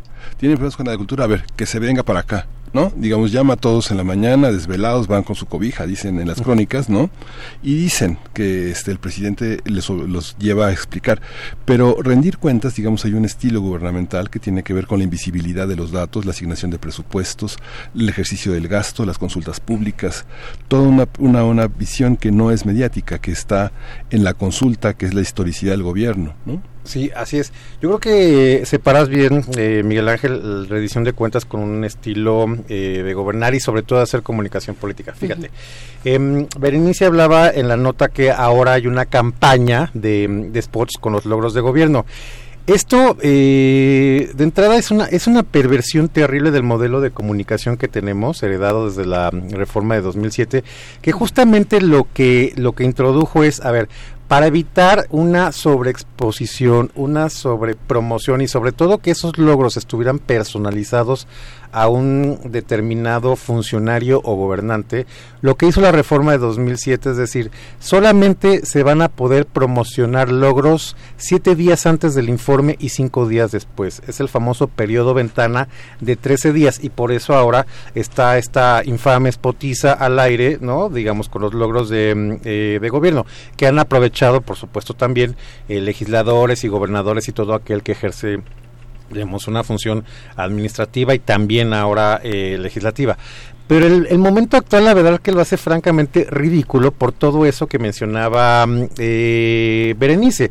Si tenemos al presidente que todos los días se avienta estas mañaneras, pues la verdad es que la sobreexposición en los medios, en la mm, comunicación cotidiana, en la agenda pública, en la agenda política, pues es eh, mm, eh, brutal. O sea, aquí no hay ningún tipo, eh, digamos, de, de, equidad en términos de la presencia y la difusión del, de los logros de, de gobierno. Y por otra parte, eh, también hay que mm, e, entender en esta lógica de lo que hemos visto en estos eh, escasos nueve meses de, gobierno, es que eh, pues ya tuvimos que, no sé si uno o dos informes, ¿no? El de, el de los el de los seis... El primero de, julio. El primero de junio, ¿no? Que dicho sea de paso, ya nadie habló del informe porque se acuerdan que fue lo de la crisis de los aranceles de Trump, entonces como que toda la atención este se fue hacia... Mm, hacia entender cuál era esa nueva dinámica coyuntural de la relación con este con Trump y pues no hubo torna ahora que, que, se han dado a conocer como los AMLO Fest, ¿no? Porque es una combinación de torna festejo, sí. exactamente, ¿no? Digamos de el, informe y aparte pues estas verbenas populares, ¿no? Digamos en esta misma lógica de cambiar los códigos y el, y el estilo eh, del presidente de comunicar y de vincularse ¿no? Con, con, la sociedad, con el pueblo, ¿no? como él le gusta llamarlo. Y justo, a ver, estamos también en esta, eh, en esta charla entre los límites de la rendición de cuentas y también la comunicación política, que no necesariamente, vaya, aquí sí hay una obligación cuando hablamos del informe, es. una obligación constitucional. Entregarlo por eh, escrito. Entregarlo por escrito, pero el presidente actual se ha dado todas estas licencias de tener esta cercanía con los medios de comunicación ahí enfrente, cosa que no hizo por lo menos el mandatario anterior, que nos resulta muy contrastante, ¿no? ¿Cómo, cómo medir esto? Lo que sí hizo Peña Nieto fueron fue también el, eh, este momento ventana del que nos hablas, ¿no? La espotiza alrededor de sus informes de gobierno. Es correcto. Mira, yo creo que eh, a reserva de lo que vayamos a observar el, el, domingo, el lunes y los, y los siguientes eh, días, en términos de, del documento que también en sí mismo puede resultar eh, novedoso. El día de ayer estuvo mm, Carlos Ursúa eh, en el ITAM y un poco en esta lógica de, conversar ya una semana después que fue la, la crisis y la separación de, mm, del gobierno, del gabinete, eh, cuál fue, digamos, uno de los motivos centrales y él explicaba que tenía que ver con la construcción con lechura del, del Plan Nacional de Desarrollo porque es un documento, digamos, muy técnico que requiere eh, objetivos, estrategias, ejes eh, transversales, en fin, digamos, como una serie de, de criterios técnicos para elaborar un, un Plan Nacional de, Desarrollo. Finalmente, ese desencuentro que fue muy conocido, muy público, dio lugar a que se presentara otro Plan Nacional de Desarrollo que ha sido catalogado, digamos, como un eh, programa de buenos deseos, un, proyecto de, eh, de, propaganda, digamos, muy en esta eh, lógica de irse a temas que pueden resultar más este, sensibles para efectos de comunicación, eh, de mensajes al, al, pueblo, a la sociedad, y no un informe como lo conocíamos, ¿no? Con los criterios, con los estándares de planeación y la, y la exigencia que se requiere y que habían hecho las administraciones anteriores. Yo creo que en esa lógica eh, el informe puede ser en ese mismo sentido. Esto es, eh, y los spots un poco ya lo están reflejando. A ver, estamos, los spots reflejan que ya no hay Estado Mayor Presidencial, eh, que eh, que ya no hay avión presidencial, ¿no? Digamos, este, este avión que, que ha estado costando muchísimo dinero de tenerlo parado porque no se puede... Su mantenimiento. su mantenimiento que no se puede vender. En fin, es esta, digamos, narrativa de los éxitos que se han tenido, que sabemos que le dan una enorme popularidad y tienen mucha resonancia eh, eh, para el presidente. El haber cambiado, digamos, el nombre, ¿no? Del Instituto de Enajenación de Bienes a devolverle al pueblo lo robado. a mí me parece un excelente nombre. claro, es, es, es, o cambiar este los programas sociales para llamarlos bienestar o la Secretaría de Desarrollo Social para llamarlos bienestar, en fin, tiene que ver con toda esta mm, lógica de de resultados eh, cosméticos, ¿no? Ante la falta de resultados eh, puntuales, porque claramente creo que al día de hoy tenemos eh, un déficit. Digo, también está empezando el gobierno, hay que, hay que ser, son nueve meses, hay que poner en esa justa dimensión, pero creo que para todos es bastante mm, fácil observar que los déficits del gobierno tienen que ver esencialmente con los problemas de seguridad, los problemas de eh, economía y los problemas de seguridad social, ¿no?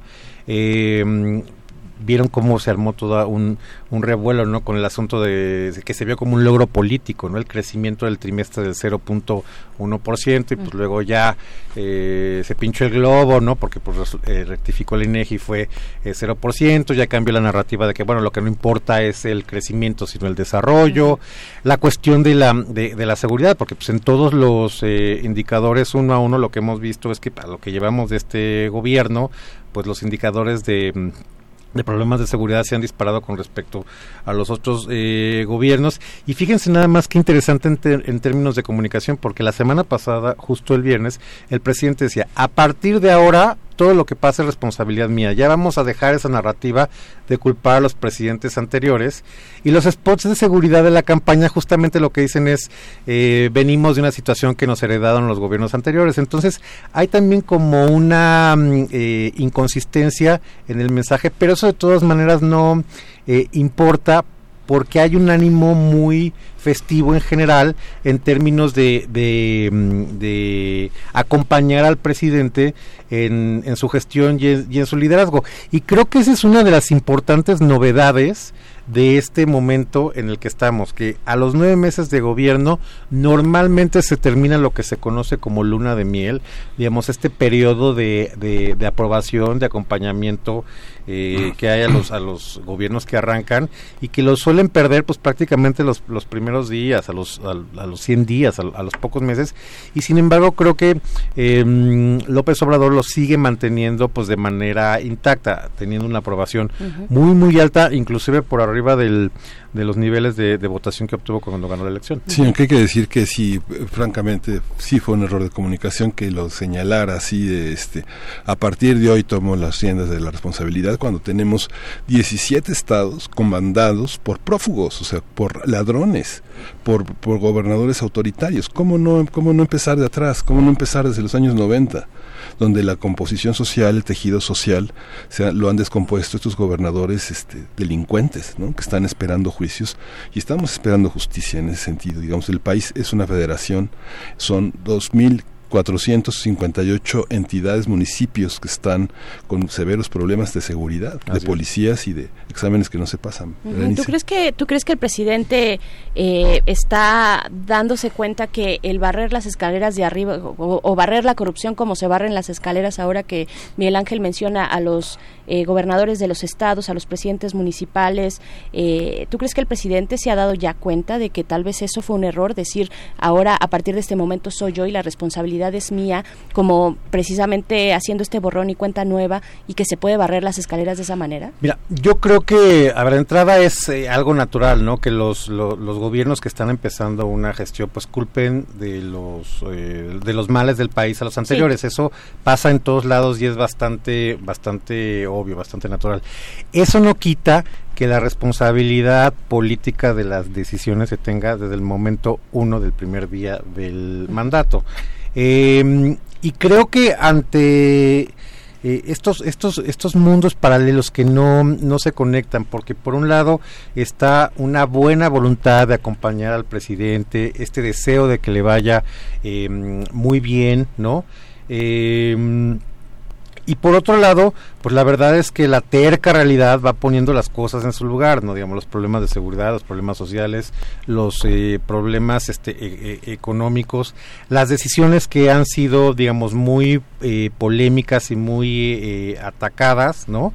Eh, muy criticadas y que mm, de alguna manera le han permitido al, al, al, presidente seguir construyendo esta narrativa de eh, nosotros contra contra ustedes, ¿no? De, no, de nuestros aliados contra nuestros adversarios. Entonces, en esa mm, lógica el presidente se ha movido de manera muy cómoda y lo ha hecho bastante eh, bastante bien. Ahora, el asunto es que más allá de si fue un error decir, este ya no vamos a tomar eh, en cuenta lo que hicieron los, los, gobiernos anteriores, es evidente que esta, esta narrativa, más allá de que se traten de problemas crónicos, de problemas estructurales, de problemas de larga data, pues tienen, tienen, tiene que haber un momento en el cual ya no te puedes hacer este el indiferente, pues porque ni modo que lleguemos al año 5 y que digamos, es que no, no, no se pudo hacer lo que quisimos hacer porque llevábamos 70 años de gobiernos del PRI, más este, los gobiernos del PRIAN, este, los gobiernos eh, neoliberales, ¿sabes? Entonces llega un momento en el que el, el presidente y el equipo de gobierno tiene que, que decidir hasta dónde se puede eh, seguir eh, apoyando en esa en esa narrativa cuando en realidad ya hay un entorno que le dice oye pues este pues para eso por eso se te votó no por eso se te contrató no en, la, en, las elecciones entonces pues ya empieza a dar este resultados. Y yo creo que el momento en el que lo hizo fue eh, a mi modo de ver tardío pero pues qué bueno que ya eh, lo hace de, de, de, tomar las riendas. Y en efecto pues el tema de la corrupción sin duda alguna pues es uno de los eh, que les da mayor eh, rentabilidad al presidente, más allá de si hay acciones concretas o se trata de, de, un discurso, porque pues recordemos que el mantra más allá de la de la cuestión efectiva es decir este el combate a la a, la corrupción y considerando pues de dónde veníamos Miguel Ángel acaba de dar sí. pues digamos un, un, un, un ángulo no uh -huh. eh, pues es claramente eh, una, una vía discursiva donde hay mucho eh, por seguir construyendo y ganando a, a ciertos políticos, ¿no? Para el Bien. presidente. Bien, pues ya veremos este domingo cuál es la decisión del presidente, cómo quiere que sea su primer informe de gobierno eh, pues, hijo, va a estar, yo creo que va a estar interesante, va a estar muy bueno. Vamos a ver si sigue en esta misma línea, cuáles son esos elementos simbólicos también, que a él le gustan mucho, el simbolismo histórico, el si, si, simbolismo político, ¿no? Eh, lo sabe dominar además. Y pues bueno, te agradecemos mucho, doctor Horacio Vives, por conversar con nosotros acerca de este informe, el primer informe de gobierno de Andrés Manuel López Obrador. Gracias. Muchas, Muchas gracias, gracias, Berenice Miguel Ángel. Perfecto. Y nos vamos con música, complacencia musical que conste. Esto es de el gran Juan Gabriel. La canción es No tengo dinero. Esto también, ah, bueno, es en japonés, además, un fragmento, va in, inicia bien. con un fra fragmento en japonés para la señora Z, solo porque ya es fin de mes. Sí, debe ser como no tengo memoria en mi USB. Es que ya es fin de mes. Vamos. No, es aniversario luctuoso. Sí.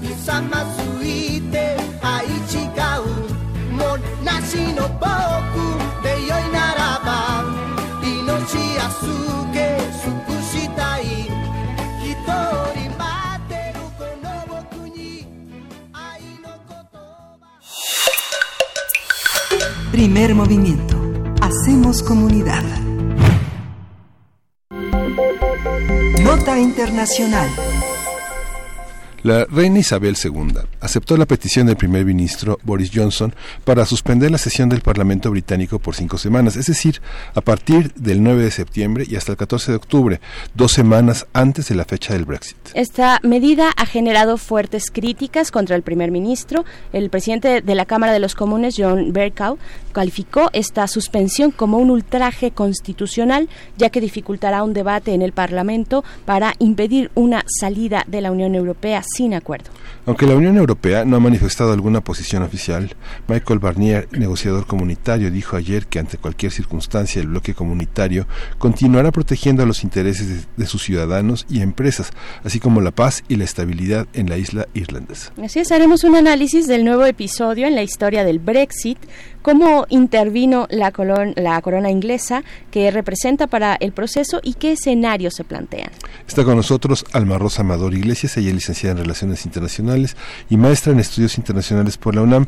Es también profesora del Centro de Relaciones Internacionales de la Facultad de Ciencias Políticas y Sociales de la UNAM y es responsable de la edición de la revista de Relaciones Internacionales también en nuestra casa de estudios. Buenos días. Bienvenida. ¿Cómo están? Muy buenos días, gracias. Bienvenida, Alma Rosa. Pues nos tienen al filo de la butaca. O sea, parece que no nos pueden llevar más al asombro, pero sí.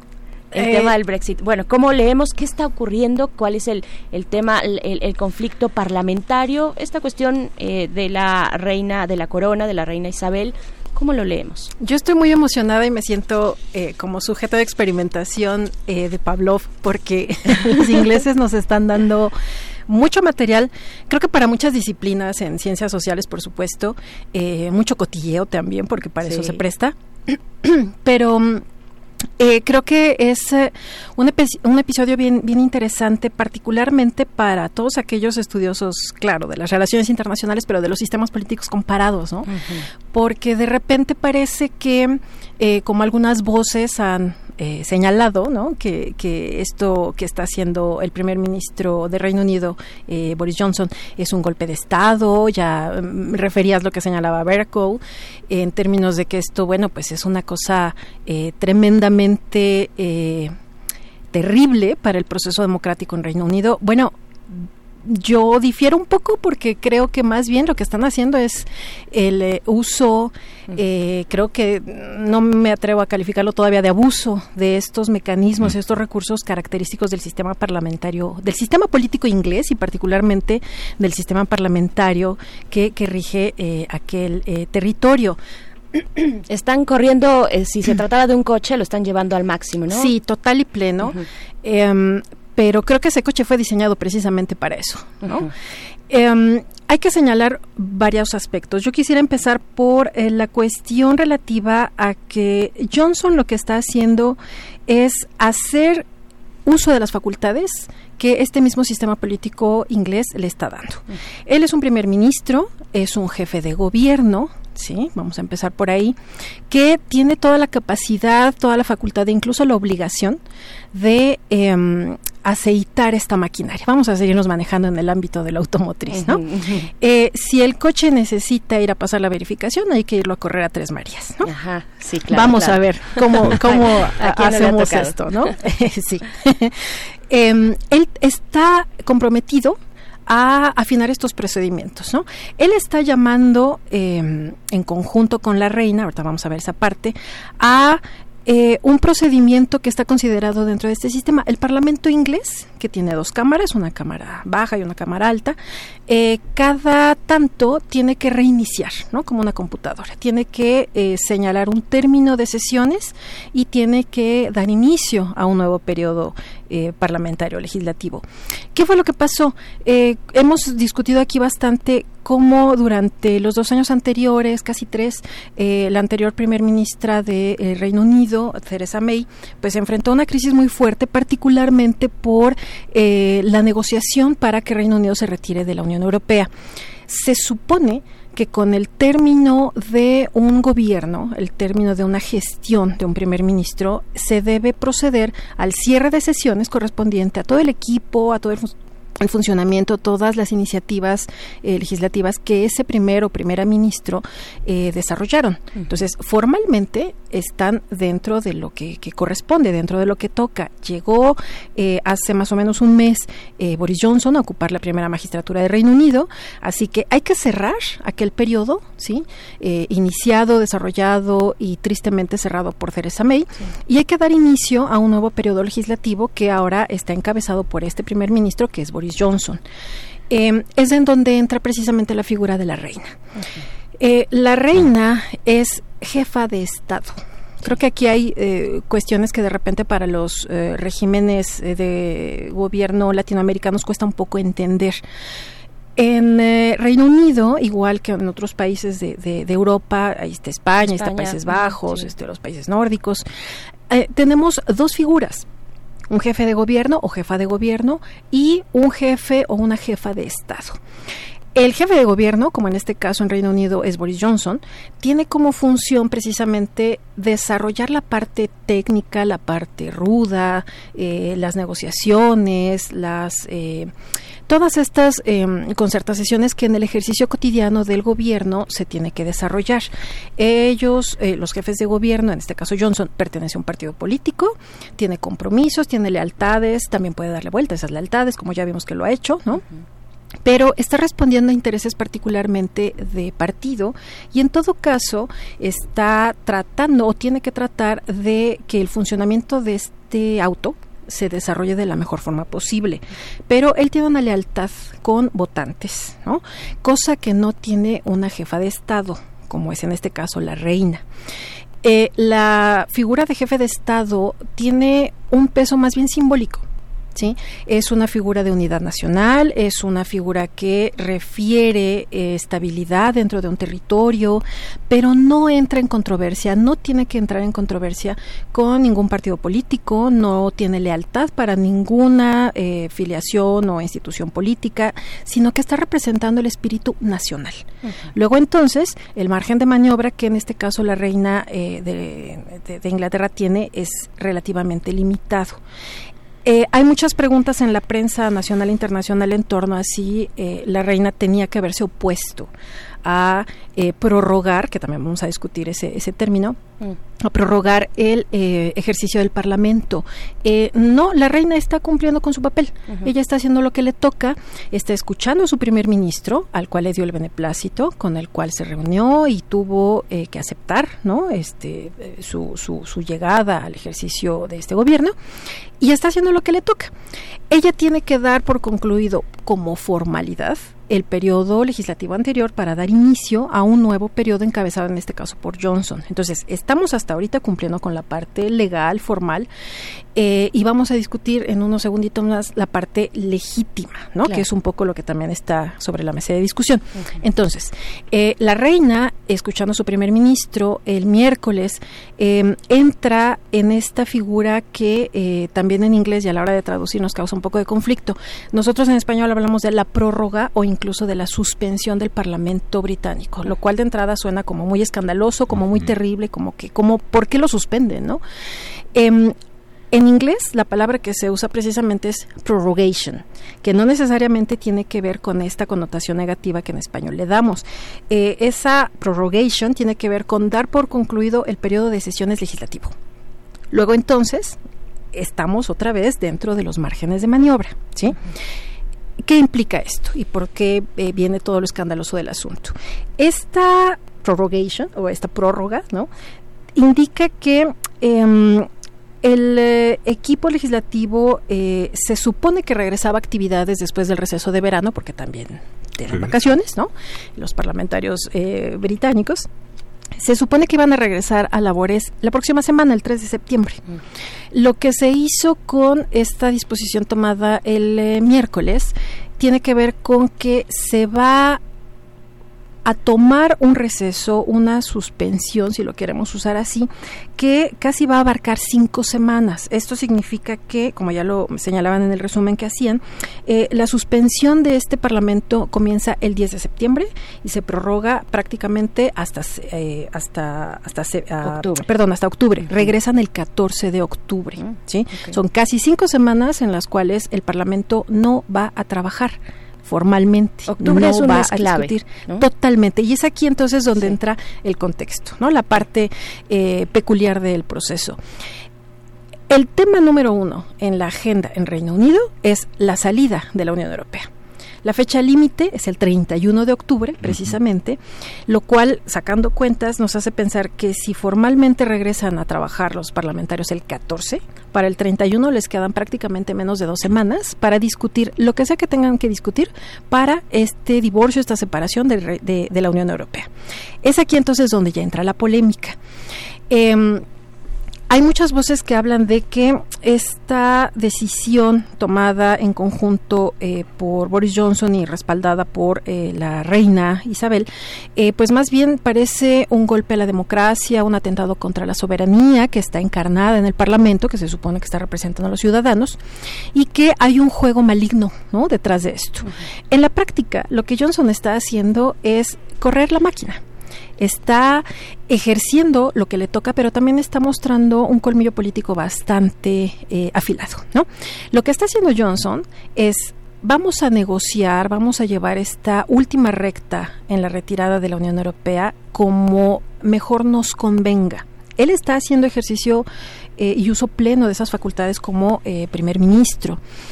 Boris Johnson cree firmemente en la retirada de Reino Unido en ningún momento ha abierto la posibilidad de un segundo referéndum, de negociar alguna cosa que deje ver que Reino Unido eventualmente se quedaría dentro de la Unión Europea. Boris Johnson, a nivel personal y a nivel político, está siendo congruente, está siendo coherente. Esto significa entonces que con un margen de maniobra limitado por los tiempos, va a derivar precisamente en que Johnson y compañía, su equipo más inmediato, eh, la comisión que está negociando la retirada de la Unión Europea, negocie prácticamente sin necesidad de hacer pasar, de exponerse a eh, los vaivenes del, del, Parlamento inglés, que ya vimos en la experiencia de Theresa May cómo le fue, ¿no? Ella fue muy abierta, también ejerció todas sus facultades, pero esta parte de exposición de los planes, incluso de exposición personal, la dejó sumamente desgastada, ¿no? Johnson lo que está haciendo es no exponerse a eso, ¿sí? Al golpeteo, al cuestionamiento, él está tomando una decisión que parecería de carácter autoritario, unilateral, pero en mi opinión creo que está reflejando más bien una amplia experiencia política y una necesidad de resolver lo antes posible. Eh, por eso decimos que, o, por eso digo yo que el eh, sistema político inglés da para eso. Ellos mismos se dieron a sí mismos estas disposiciones, estos márgenes de maniobra y lo legal no necesariamente tiene que coincidir con lo legítimo, que es la parte en donde entran eh, los, eh, la sociedad en general, la gente de a pie, que desde el miércoles precisamente se están manifestando de manera pues muy evidente, con marchas, con firma de documentos, con solicitudes múltiples en torno a la reconsideración de esta decisión. Cerrar el Parlamento significa que quien va a negociar toda esta última parte con la Unión Europea pues es Johnson y su equipo sí ya señalaban ustedes también en el resumen que hacían de que eh, la Unión Europea como tal no se ha manifestado de manera oficial en torno a esta disposición. Eh, hace unas horas la portavoz comunitaria habló de que esta decisión es plena y totalmente inglesa ahí hay un reconocimiento de la soberanía, de la integridad de este Estado nacional, ¿no? De esta, estos niveles y estas distancias que se tienen que tomar dentro de un ejercicio de integración como es la Unión Europea. Entonces, una vez más, se está cumpliendo esta idea de que la Unión Europea tiene muchos niveles, pero de primera instancia, lo primero que tiene que hacer es respetar las decisiones soberanas de los estados nacionales que están integrando este mecanismo. Entonces, todo está funcionando de manera formal y legal. Lo que viene detrás son precisamente las interpretaciones de carácter político. ¿Cómo lo veo yo? Lo que Johnson y su equipo ya anunciaron es que en combinación con el equipo negociador de la Unión Europea se van a reunir en los en las semanas siguientes por lo menos dos veces por semana ¿sí? Esto también nos da ánimos muy renovados porque lo que está presentándose es la posibilidad de que ese Brexit duro, esa salida de Reino Unido de la Unión Europea eh, sin una negociación, sin negociar plazos, sin eh, encontrar un punto de conciliación entre ambas partes, se desarrolle. Esto creo que es la parte que nos tiene que eh, dejar optimistas frente a esta parte. personalmente yo tengo una opinión muy particular sobre Boris Johnson, ¿no? Me parece que es un político, y aquí lo decíamos en la mesa, bastante excéntrico, ¿sí? personalmente a mí no me gusta, pero tengo que reconocerle que está siendo muy hábil y que toda esa experiencia que relatábamos aquí en estas mesas eh, también está siendo demostrada. No es un Donald Trump. ¿No? me parece que dejaste. Vaya, si tiene una carrera política, que tiene un conocimiento que está mostrando en estos momentos una pericia política de verdad asombrosa, ¿no? Total y plena, que puede ser cuestionable desde el punto de vista de la soberanía entendida eh, en bruto, ¿no? La soberanía este significa que entonces un país, sus ciudadanos se tienen que manifestar y se tienen que hacer lo que ellos digan. No, espérenme, para esto precisamente existen representaciones, el Parlamento, los equilibrios entre los poderes. Inglaterra está cumpliendo con la fórmula. No son voceros, son representantes. Exactamente. Y en esa medida también entonces entramos a la discusión entre legalidad y legitimidad. Porque si el Parlamento que tan ofendido se está sintiendo por esta eh, prórroga a la que de manera abrupta, y pongo comillas, eh, se, vieron sometidos. Eh, bueno, a ver, eh, creo que también en tanto en su calidad de representantes del pueblo, así en bruto, pues deberían desde hace mucho haber escuchado las demandas de un grupo muy numeroso de la sociedad inglesa que habla de la necesidad de reconsideración sobre esa decisión de retirarse de la Unión Europea, o sea, un nuevo referéndum. Esto, una vez más, ante la presión de los tiempos, no va a pasar. ¿Cuáles son los caminos que, están quedando con esta situación? Hay dos particularmente. Uno de ellos tiene que ver con esta em, necesidad de abrir eh, un nuevo periodo en donde el Parlamento tome el control de la agenda. ¿no? ¿Qué significa esto? Que prácticamente el Parlamento forme un bloque común totalmente unificado, lo cual yo también veo muy complicado por todo lo que hemos eh, visto, ¿no? Hay muchas rencillas, hay muchas disputas, hay liderazgos que no están queriendo precisamente negociar, ¿no? Em, y que eh, se gane tiempo para aprobar disposiciones, alguna ley que hable de la necesidad de renegociar o incluso pedir apertura de un periodo más amplio con la Unión Europea para evitar, una, que Reino Unido se salga de la Unión Europea, o dos, si se va a salir, que salga en condiciones más o menos preferenciales para Inglaterra. ¿Qué es lo que ha estado pasando en los últimos años? La Unión Europea ya hizo su trabajo ya se sentó a negociar, ya escuchó, ya abrió posibilidades, pero hay un ritmo y hay disposiciones que a nivel comunitario no pueden quedar solo a consideración de un país como Reino Unido, ¿no? O sea, la Unión Europea ha cumplido con eso. Ese es el primer escenario. Eh, otra vez por los tiempos, yo lo veo muy complicado y por las diferencias internas en el Parlamento también lo veo muy difícil, ¿no? Hay por ahí un llamado de la, representante de em, Irlanda del eh, de, justo, Nicolás que te iba a preguntar. Sí, Irlanda, ¿qué pasa con Irlanda? Eh, que esa es la piedra del zapato, ¿no? Parte de la problemática en esta discusión de la retirada del Reino Unido es justamente el conflicto entre las Irlandas, ¿no? ¿Qué significa el Brexit duro? Salir Reino Unido de la Unión Europea sin negociar nada en torno al establecimiento de una frontera física entre las dos Irlandas. Si Reino Unido no mm, acepta, no sigue en esta disposición de ajustarse a los procesos comunitarios, lo que pasaría es que la retirada abrupta de un mercado único, de una unión aduanera, va a afectar no solamente a Reino Unido, a la Unión Europea, sino al resto de sus socios comerciales. ¿no? Entonces, lo que hay que hacer es sentarse y con la cabeza fría que tiene Johnson, ¿no? que insisto, personalmente a mí no me gusta, pero como político hay que reconocerle estas habilidades, es, bueno, yo voy a negociar con la Unión Europea y ya no voy a someter a consideración al Parlamento porque de todas maneras lo que se ha estado presentando dicen que no, que esto es cierto, el Parlamento no tiene un plan B, ¿no? Una eh, tercera vía, utilizando esta terminología otra vez este, de origen inglés, no hay una posibilidad como de dejar contentas a todas las voces que están representadas en el Parlamento, ¿no?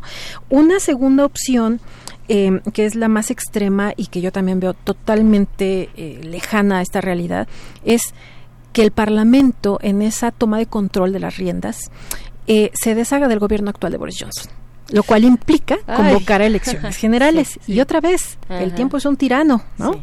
No tenemos tiempo, o no lo tienen los ingleses, ¿no? Para someterse a un nuevo referéndum, pero tampoco a unas nuevas elecciones generales que implicarían la selección, la elección de un nuevo primer ministro o nueva primer ministro, ¿no? Entonces, creo que, que, aquí lo que estamos viendo es una cosa muy de em, formato, muy... Em, que está presente en la dinámica eh, parlamentaria, política en Reino Unido, pero el telón de fondo es fundamental. Si no entendemos estos eh, momentos, estos equilibrios, estas eh, fuerzas que están estirando y aflojando, nos vamos a perder un poco de vista y vamos a caer precisamente en estas reacciones inmediatistas en torno a que esto es un golpe de Estado. No, perdón. Em, la reina sigue en sus cabales. Así es. Y pues bueno, tenemos que dejarlo aquí. De verdad que gracias, gracias por estar acá, gracias por contarnos cada vez esta narrativa y cómo va eh, pues escalando hacia dónde llevan esta maquinaria llamada Reino Unido, una maquinaria de siglos, ¿no? Eh, que se ha conformado su sistema político. Muchísimas gracias, Alma Rosa Amador, Amador Iglesias, por estar acá. Muchas gracias a ustedes. Buen día. Buen pues día, gracias. Nos vamos a ir con el corte de la hora. Eh, son las ya las 8 con 54 minutos. Se nos fue como agua, Miguel Ángel, esta primera hora. Eh, vamos a escuchar lo siguiente eh, por, a propósito de que hoy es el día de las víctimas de la desaparición forzada, el Día Internacional de las Víctimas de Desaparición Forzada. ¿Qué es la desaparición forzada? esto es del Centro Nacional de Comunicación Social, CENCOS AC, esto es de Sencos. Vamos a escucharlo y volvemos para despedir. ¿Sí? Vamos, vamos a escuchar. En México, el Registro Nacional de Datos de Personas Extraviadas o Desaparecidas reportó 27.659 desapariciones hasta 2015. Por su parte, la CNDH tiene registradas 26.025 personas en calidad de extraviadas, desaparecidas o ausentes. La diferencia de estos números nos permite establecer que no se cuentan con cifras exactas sobre las desapariciones en el país y mucho menos las desapariciones de manera forzada. Pero, ¿qué es la desaparición forzada? Es la privación ilegal de la libertad por agentes gubernamentales de cualquier sector o nivel, por grupos organizados o por particulares que actúan en nombre del gobierno con apoyo directo o indirecto. Los estados con la mayor cantidad de personas desaparecidas son Guerrero con 191, Veracruz con 85 y Tamaulipas con 174. El caso más reciente y emblemático es el de los 43 normalistas de Yotzinapa, donde la ineficiencia de las investigaciones no ha permitido acceder a la justicia y conocer el paradero de los estudiantes. Entonces, ¿qué podríamos esperar de un caso que no es tan visible? En este país, las víctimas y familiares encuentran graves obstáculos para acceder a la justicia y la reparación del daño. La atención de las autoridades es deficiente y los protocolos existentes para investigar las desapariciones no cumplen con los estándares internacionales. Ser familiar de un desaparecido es sinónimo de desesperación, preocupación y frustración, llegando a ser el último recurso a la protesta social y la exigencia de justicia, acciones por las que se les criminaliza. Pero tú, ¿qué harías si tuvieras un familiar desaparecido? Según Amnistía Internacional, del 2006 al 2015 no se ha dictado sentencia alguna por desaparición forzada, a pesar de que las cifras de denuncias de desaparición y secuestro han aumentado considerablemente. Actualmente existen solo 34 asociaciones no gubernamentales que brindan acompañamiento en la búsqueda de justicia y el esclarecimiento de los hechos a familiares de desaparecidos. Primer movimiento Hacemos comunidad. Y acabamos de escuchar esta cápsula realizada por CENCOS, por la organización CENCOS, ya que pues hoy, ese, este 30 de agosto, es el Día Internacional de las Víctimas de Desaparición Forzada. Estaremos comentando en unos momentos más hacia la siguiente hora eh, vamos a dar un espacio antes de la poesía necesaria para hablar con Lucía Díaz, directora del colectivo Solicito de Veracruz, pues una luchadora eh, simbólica muy importante de, que representa a las familias que a falta de una respuesta efectiva del Estado, pues se han lanzado ya desde hace varios años a buscar a sus familiares desaparecidos. Miguel Ángel, eso estaremos eh, conversando después de el corte al cual ya nos estamos acercando, pero le queremos también decir Eh, buen fin de semana, desear buen, buen, fin de semana a quienes nos sintonizan eh, en Morelia, en la radio Nicolaita. Nos encontramos con ustedes el próximo lunes en el 104.3 a partir de las 8 de la mañana y pues con eso nos vamos. Donde han desaparecido tantas personas de una manera forzada en Michoacán. Y sigue, y la cuestión sigue, y bueno, Veracruz, qué decir de Veracruz. De verdad, esto, esto parece no, no, no sí, sí, sí. Y por allá en Chihuahua. Híjole, híjole, qué, qué, complicado. Pues vámonos al corte de la hora. Gracias por sus comentarios. Mucho que decir, mucho que decir eh, respecto a esta cuestión del Brexit con Alma Rosa Amador. A mí, de verdad, soy fan. Es mi narradora favorita de la trama inglesa y, y también del el informe, el informe de gobierno que está eh, por tener lugar el próximo domingo primero de septiembre, como marca la Constitución. ¿Ustedes qué opinan? ¿Qué opinan de este informe? Apenas tuvimos este festejo, digamos, esta celebración de que Morena ganó, eh, se fue con el triunfo de, en la electoral el año pasado, el primero de julio, pues se, se hizo este esta conmemoración a un año hace apenas dos meses, entonces es muy poquito tiempo. Hemos visto al presidente, pues literalmente casi hasta en la sopa, que nos, que nos trae, qué eh, qué modificaciones, cuál será el sello que imprima el presidente de la República a este que va a ser su primer informe de gobierno. Yo creo que va a ser muy interesante observarlo. Vamos ahora sí con el corte 8 con 59 y regresamos a primer movimiento. Regresamos. Queremos escucharte. Llámanos al 55 36 43 39 y al 55 36 89 89. Primer movimiento. Hacemos comunidad. Una expresión artística inventada para darle voz a los menos escuchados siempre encontrará gente a quien representar en el marco del Día Internacional de la Mujer Indígena, la UNAM te invita a disfrutar del Festival de Hip Hop en Lenguas Indígenas, DJ Mente Negra, El Mágico, Sahash, Janeidi Molina, Mije Represent, María Reina, conducido por Vania Nuche. Jueves 5 de septiembre, a partir de las 13.30 horas, en las islas de Ciudad Universitaria. Entrada libre. Hablemos fuerte y hablemos claro y nadie nos podrá ignorar. Radio UNAM, Experiencia Sonora. Soy Juan Bonilla y estoy en descargacultura.unam. Para recordar.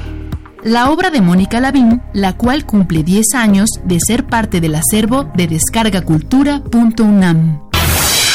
Uno no resiste los ojos familiares. Aprieta el vaso por no estrellarlo contra el suelo.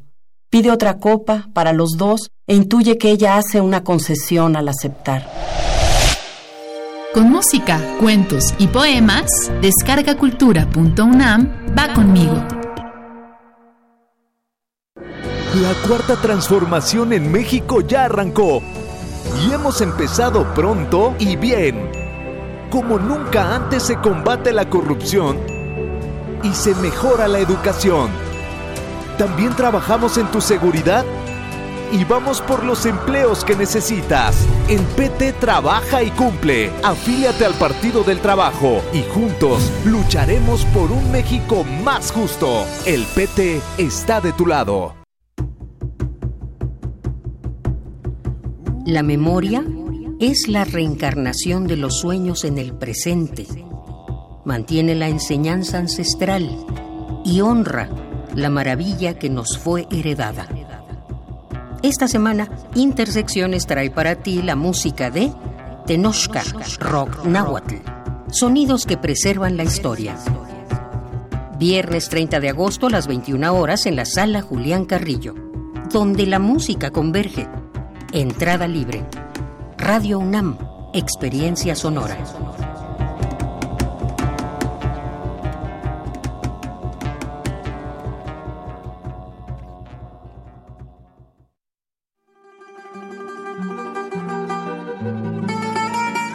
De Alcorcón a los Balcanes.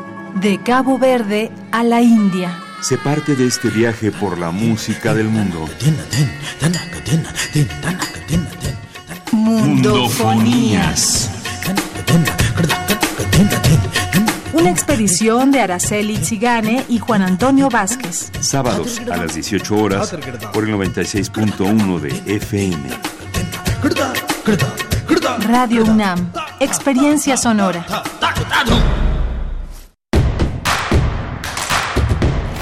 Encuentra la música de primer movimiento día a día en el Spotify de Radio UNAM y agréganos a tus favoritos.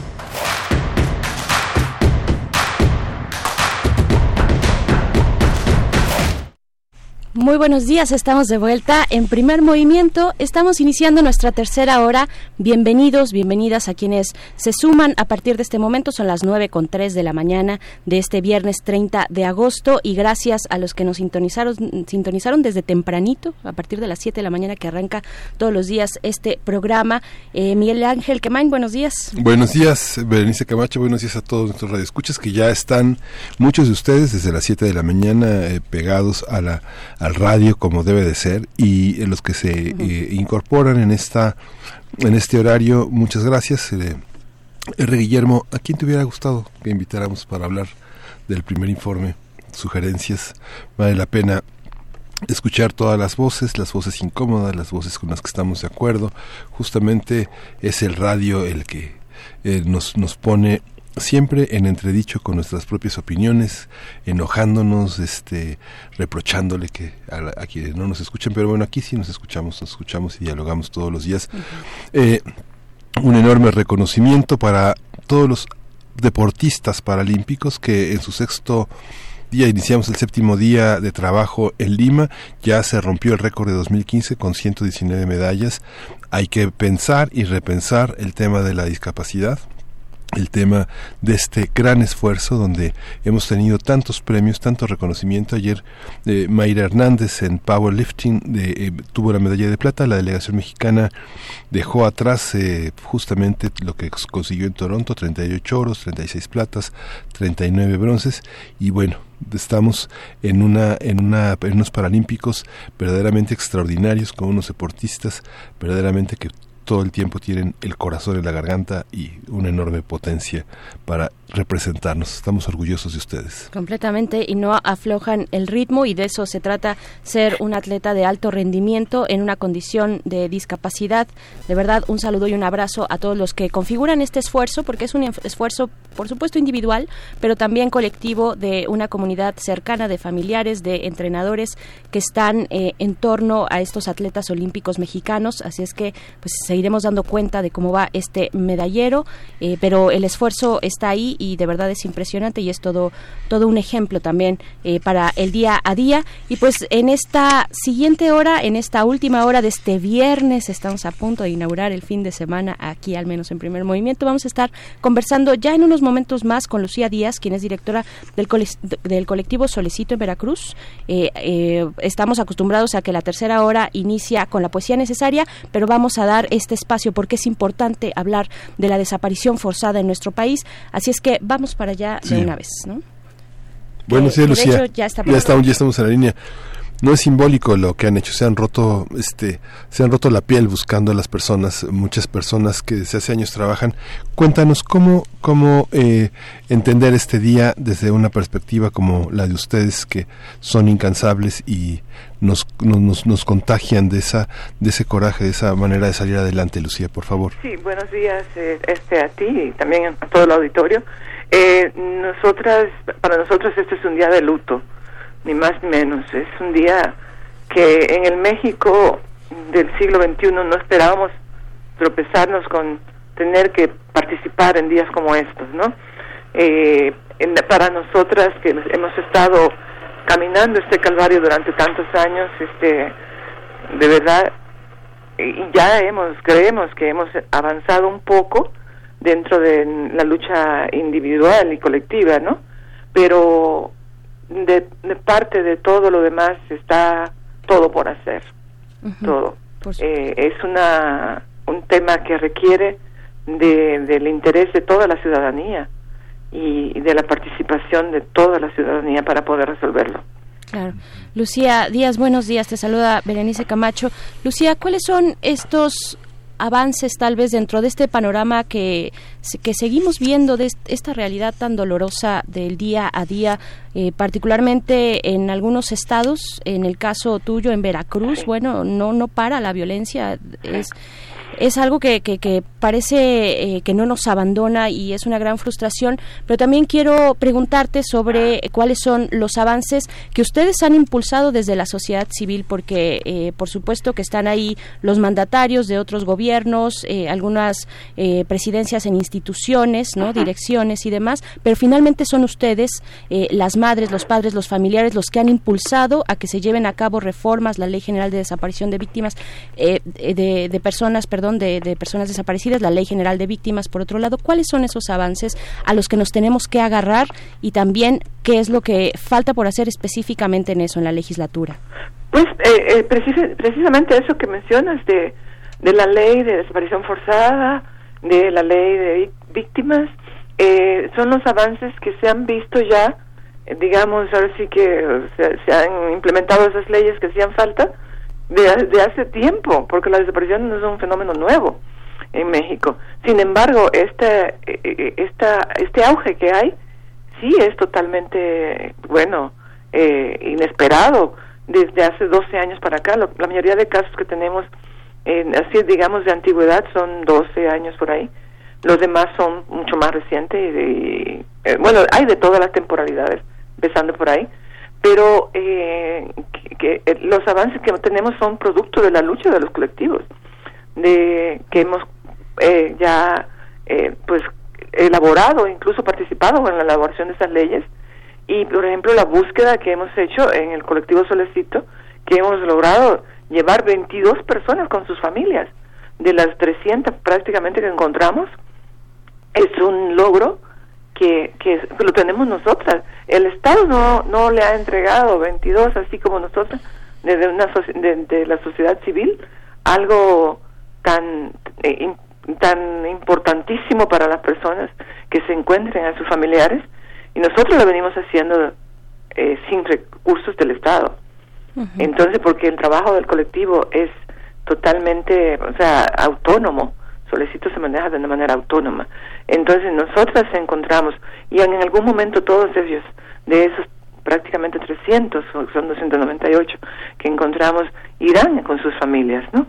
Pero eso, ese es un logro nuestro, por una lucha que la hemos hecho desde nuestras propias trincheras. Entonces creo que, que sí hemos venido avanzando a marchas forzadas los, las familia, los familiares, no tanto el Estado, apenas ya se están dando, se está vislumbrando. Hoy en la mañanera vi que, este, bueno, tengo noticias, yo no las vi, la verdad, eh, que estuvo diciendo Alejandro Encinas ciertas este, novedades. Eh, para nosotros le damos la bienvenida a todo lo que sea cambiar todo esto, ¿no? Ellos finalmente están este, eh, enfrentando el problema de las desapariciones, cosa que no se había hecho a la fecha. No lo hizo ningún eh, ninguno de los anteriores gobiernos, se enfrentó a esta, a esta catástrofe humanitaria tan terrible, eh, especialmente todos los últimos gobiernos eh, que tuvimos de Calderón y de Peña Nieto, no hicieron absolutamente nada más que negar y mentir y simular. Gastaron dinero, pero impresionante, en la simulación. Enviaban comitivas, el año pasado enviaron una comitiva a Ginebra, que no tienes idea, unos 50 personas con todos los gastos pagados a Ginebra para poner una cortina de humo, decir que en México todo estaba bien, que se estaban enfrentando el problema de las desapariciones, cuando todo eso era falso. Entonces, eh, ese, ese ha sido el problema desde el Estado, siempre ha habido negación y mentira, engaño y, por eso no hemos avanzado eh, prácticamente nada, aparte del problema, el, el, monstruo gigante que hay en México, que se llama impunidad. Ese, ese que es la causa de los males en México, junto con la corrupción, por supuesto. ¿Cómo, ¿Cómo se puede participar desde la sociedad? Digamos que eh, eh, hablábamos hace un momento eh, al aire, justamente diciendo desaparecidos en Tamaulipas, en Chihuahua, en Guanajuato, en Zacatecas. ¿Cómo, cómo podemos hacer que eh, nuestro deseo sea extraterritorial? ¿Cómo podemos ubicarnos en todas partes? ¿Cómo podemos colocar nuestro, nuestro deseo de que regresen en, lo simbólico y en lo real todos los que han desaparecido y dejado tantos huecos? Sí, eh, es una eh, es una buena pregunta. La, la verdad que eh, todo el mundo, todos, todos, todos tienen algo que aportar. En este mundo no hay nadie que sea tan insignificante que no pueda aportar absolutamente nada para temas tan importantes para la humanidad como estos. pues desde la, desde la sociedad civil se puede participar apoyando a los grupos con eh, con la presencia, por ejemplo, hoy en la, el evento que tienen, los, los, diferentes colectivos a nivel nacional, participar, eh, unirse a, las personas que van a marchar o que van a hacer algún evento, eh, hacer difusión de las fichas con las eh, con las los, información y las caras de los desaparecidos, a involucrarse de alguna manera. Hay gente que va a ser creativa y va a encontrar una manera eh, bastante, digamos, novedosa, y otros no tanto, pero cada quien debe buscar la manera de involucrarse. Nadie tiene, nadie, nadie tiene eh, en México, eh, digamos, la, la, la posibilidad de, hoy en día de negarse a participar en esto, porque esto nos involucra a todos y puede sucedernos a todos. No hay nadie exento de una desaparición. Mucha gente piensa que vive en una burbuja. Si tienes unos escoltas y toda tu familia los tiene, pues posiblemente. Pero la mayoría de familias no tenemos esos y andamos en la calle, digamos, eh, eh, a, expensas de cualquier situación. Entonces, todo, todos los mexicanos que de verdad amen a su país, que, que amemos a nuestro país, porque pues, este, me voy a incluir yo también, aunque ya yo lo estoy haciendo desde mi, desde el colectivo este no se puede ir a la cama sin decir qué hice yo por México hoy, en qué contribuí. Si uno se puede contestar a eso, pues envié una ficha de un desaparecido, eh, pues apoyé dándole ropa a las señoras que venden la ropa, apoyé defendiendo el tema de la, de que la, gente que luego los este, victimiza y los criminaliza, y hoy yo puse un mensaje defendiéndolos, en eso ya entonces sí, yo creo que mm, cada quien encontrará la manera, pero no puede ningún mexicano darse el lujo de darle la espalda a los desaparecidos. Y mucho menos las autoridades, mucho menos las autoridades que tienen por mandato eh, cuidar, proteger a los ciudadanos, a las personas que habitamos este país. Lucía Díaz, ¿qué, ¿qué, le dirías o qué le dices? ¿Cuál es el mensaje, eh, la exigencia, digamos, puntual que ustedes desde el colectivo Solecito le hacen a las autoridades, tanto federales como del Estado de Veracruz, que vaya que tienen un, un panorama complicado ahorita en Veracruz, que ya se ha venido arrastrando, arrastrando con la configuración de este nuevo gobierno. Eh, ¿Qué les dices a estos dos niveles de gobierno? Nosotras lo que le decimos siempre a los gobiernos, este, detengan la simulación. Ya basta de, engañar a las familias con que están trabajando. Ya eso no, ya todos sabemos que no, no es cierto. Aunque ahora vamos este, por otros caminos, aparentemente que, eh, que les decimos que sea cierto, que haya legitimidad y verdad en todo lo que están haciendo, porque nosotros no vamos a, a, aceptar eh, ya más engaño y más mentira. Eh, en, el, en el estado de Veracruz, que haya investigación, que se busque a los desaparecidos, que finalmente Fiscalía eh, deje eh, todo ese contubernio con, con digamos, con, con el, que, que puedo decir, con, con el abandono que tienen, porque es un abandono total de los casos. No hay casos este, judicializados, no hay casos con imputados, no hay nada. Hay muchísimas, muchísimas piezas para investigación, muchísimo camino que recorrer. Sin embargo, Fiscalía tiene todos los casos abandonados. Ni siquiera el protocolo básico lo cumple. En las carpetas de, de las compañeras no estaban los perfiles de ADN. En muchísimas de las carpetas que están en el Estado no, no están incluidos los perfiles de ADN o no se lo tomaron o lo tomaron y no lo incluyeron, algo hicieron, pero no no están no están cumpliendo ni siquiera los protocolos. La Fiscalía de Veracruz, ojalá de verdad ese, se, se disponga a cesar en su eh, eh, en, el, el, repudio que tiene contra los desaparecidos y se ponga a trabajar en pro de los desaparecidos, porque es una fiscalía que hasta la fecha lo que ha demostrado hacer es negligente, omisa y con una aberración de verdad eh, inexplicable por los desaparecidos.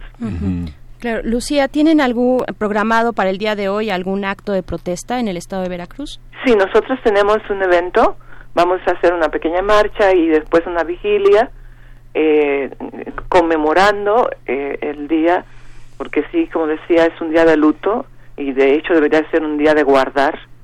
Eh, es algo, el, día de hoy es el día que es una mancha negra de verdad en, en la historia de México, porque cuando iba uno a imaginar tener esta, esta catástrofe humanitaria tan terrible que, que nos cae improvisadamente en un país que había sido de paz?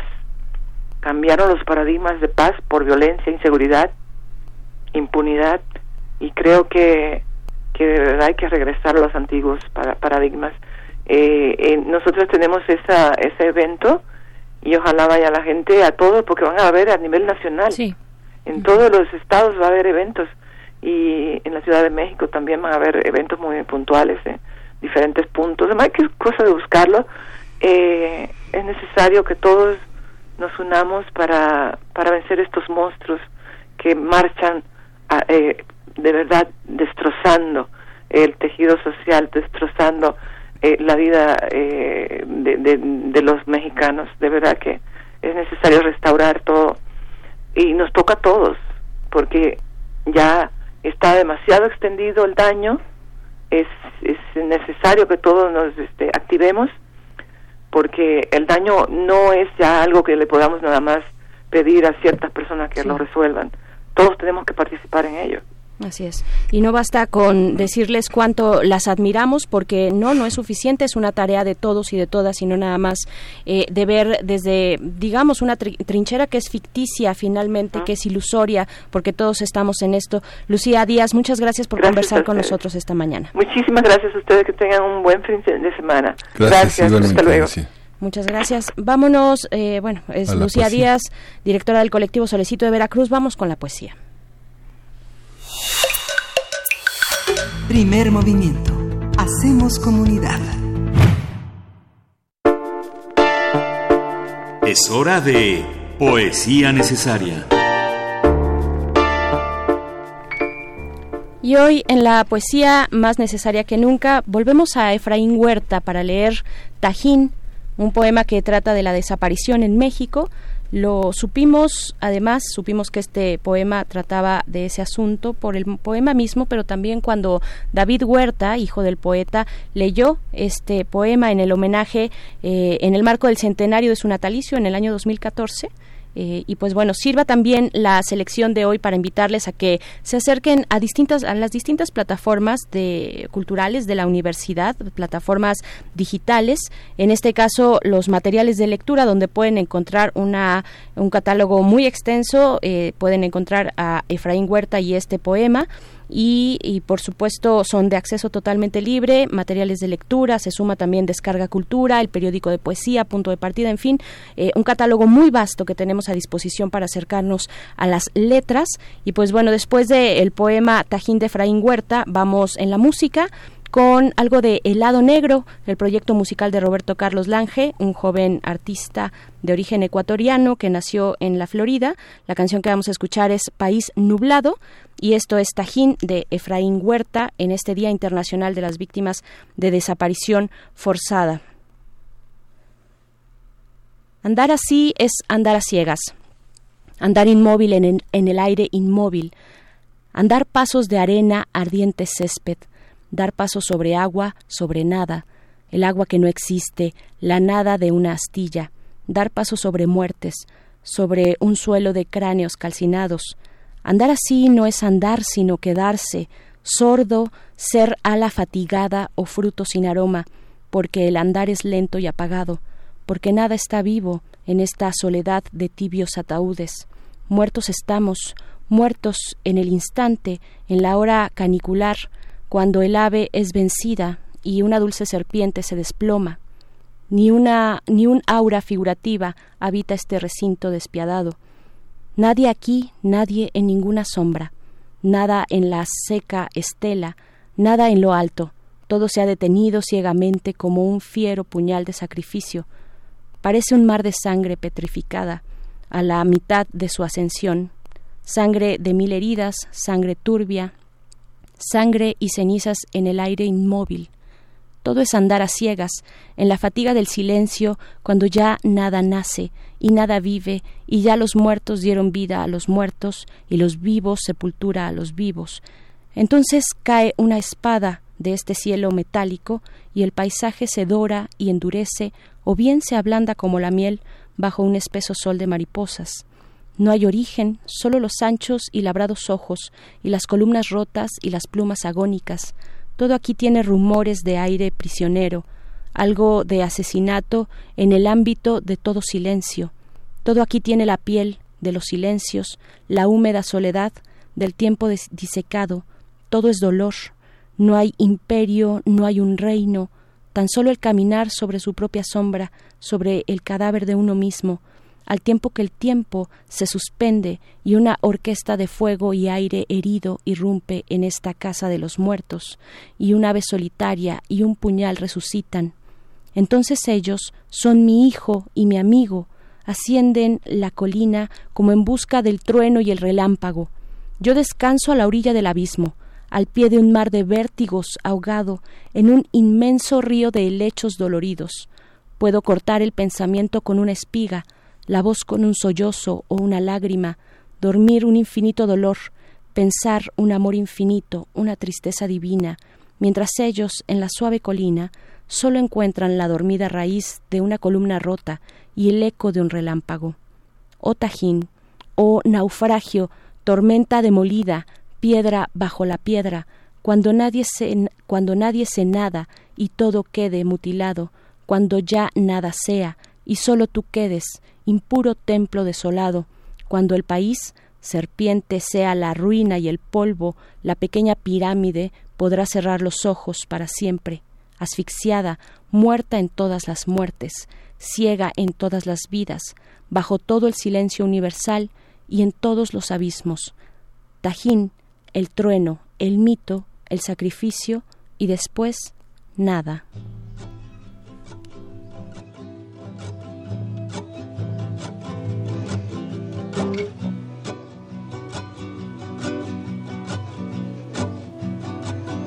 Obsesionado con mi boca, habla sin respirar, despacio te digo, porque nos falta un tiempo más para pasear este país nublado, este país nublado.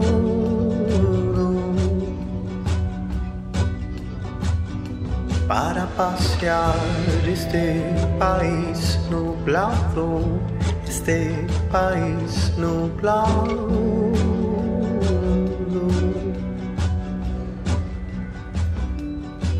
And I haven't lost my mind thinking about you.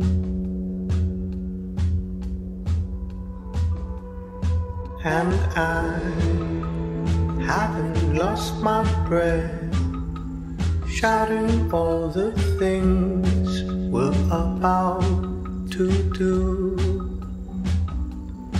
And we'll take our turn and we'll take our time.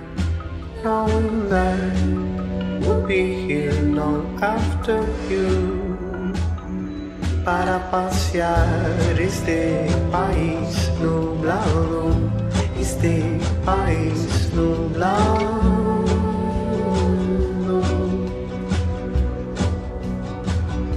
Para pasear este país nublado, este país nublado.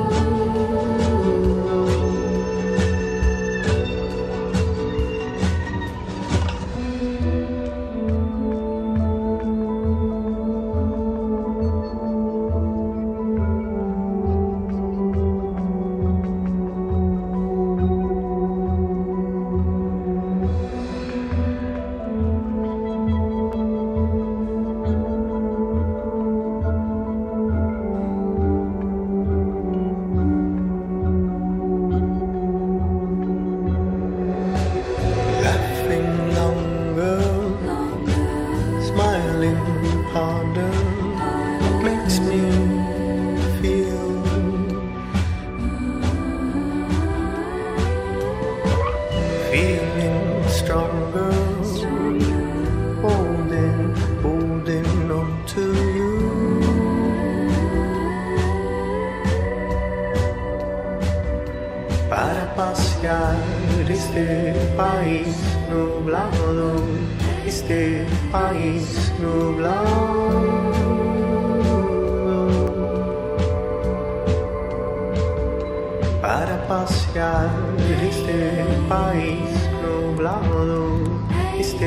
este país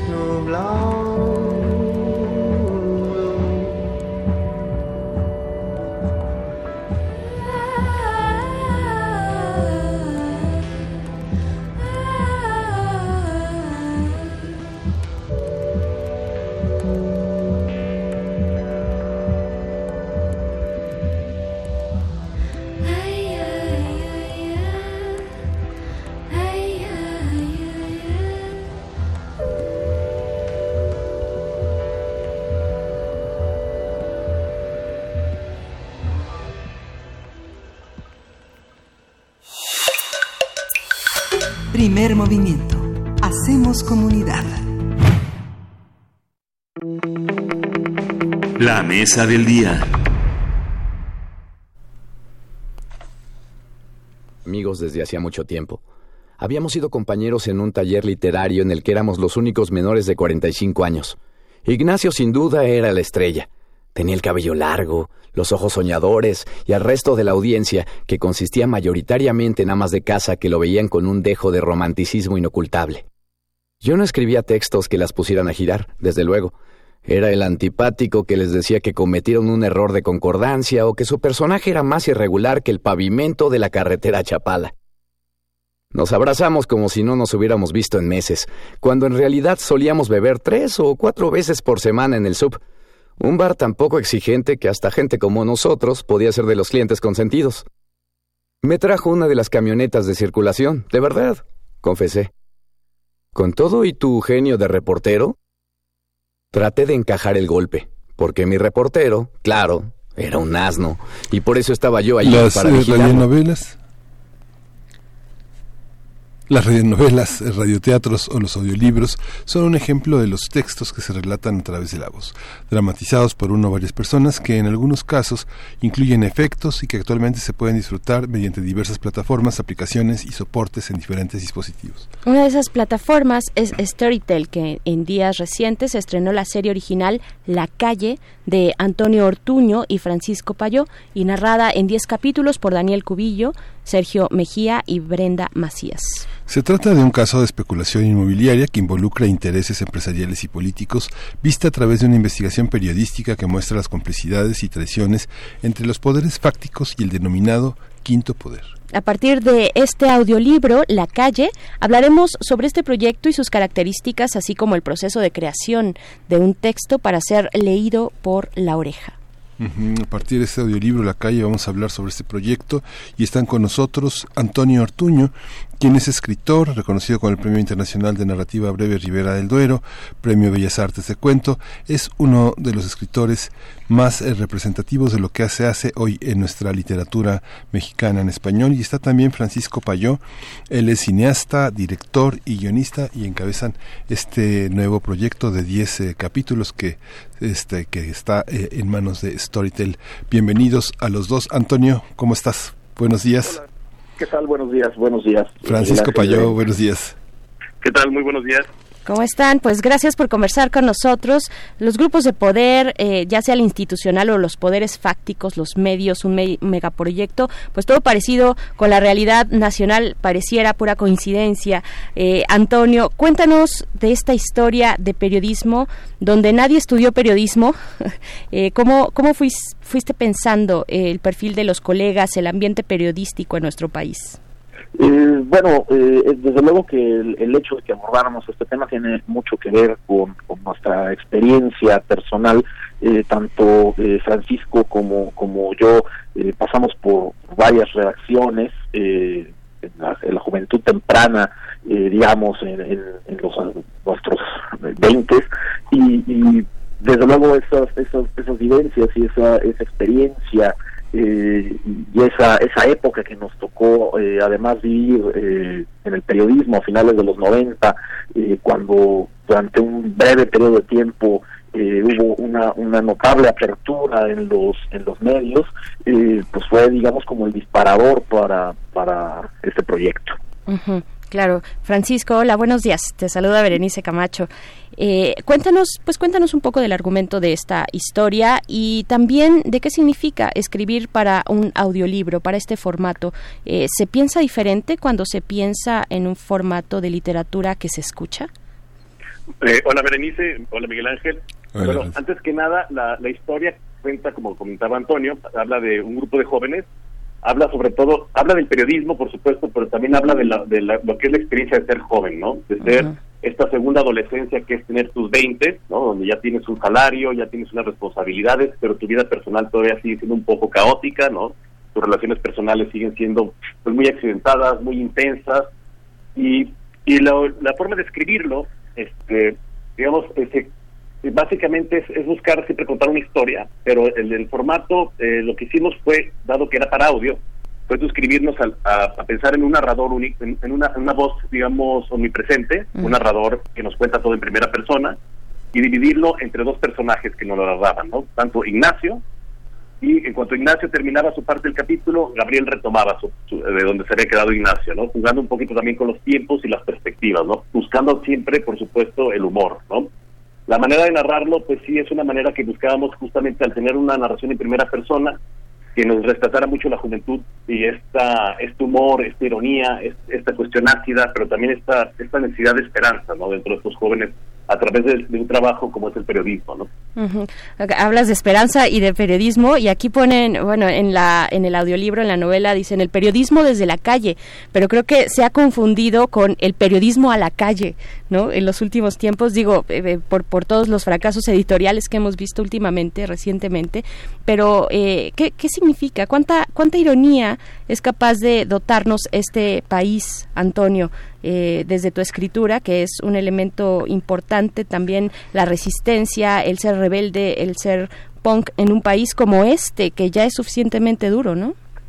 Claro, a veces parece que la, realidad mexicana es como, como infinitamente parodiable, eh, pero también a la vez eh, se, oscurece de alguna forma cada cada vez más, ¿no?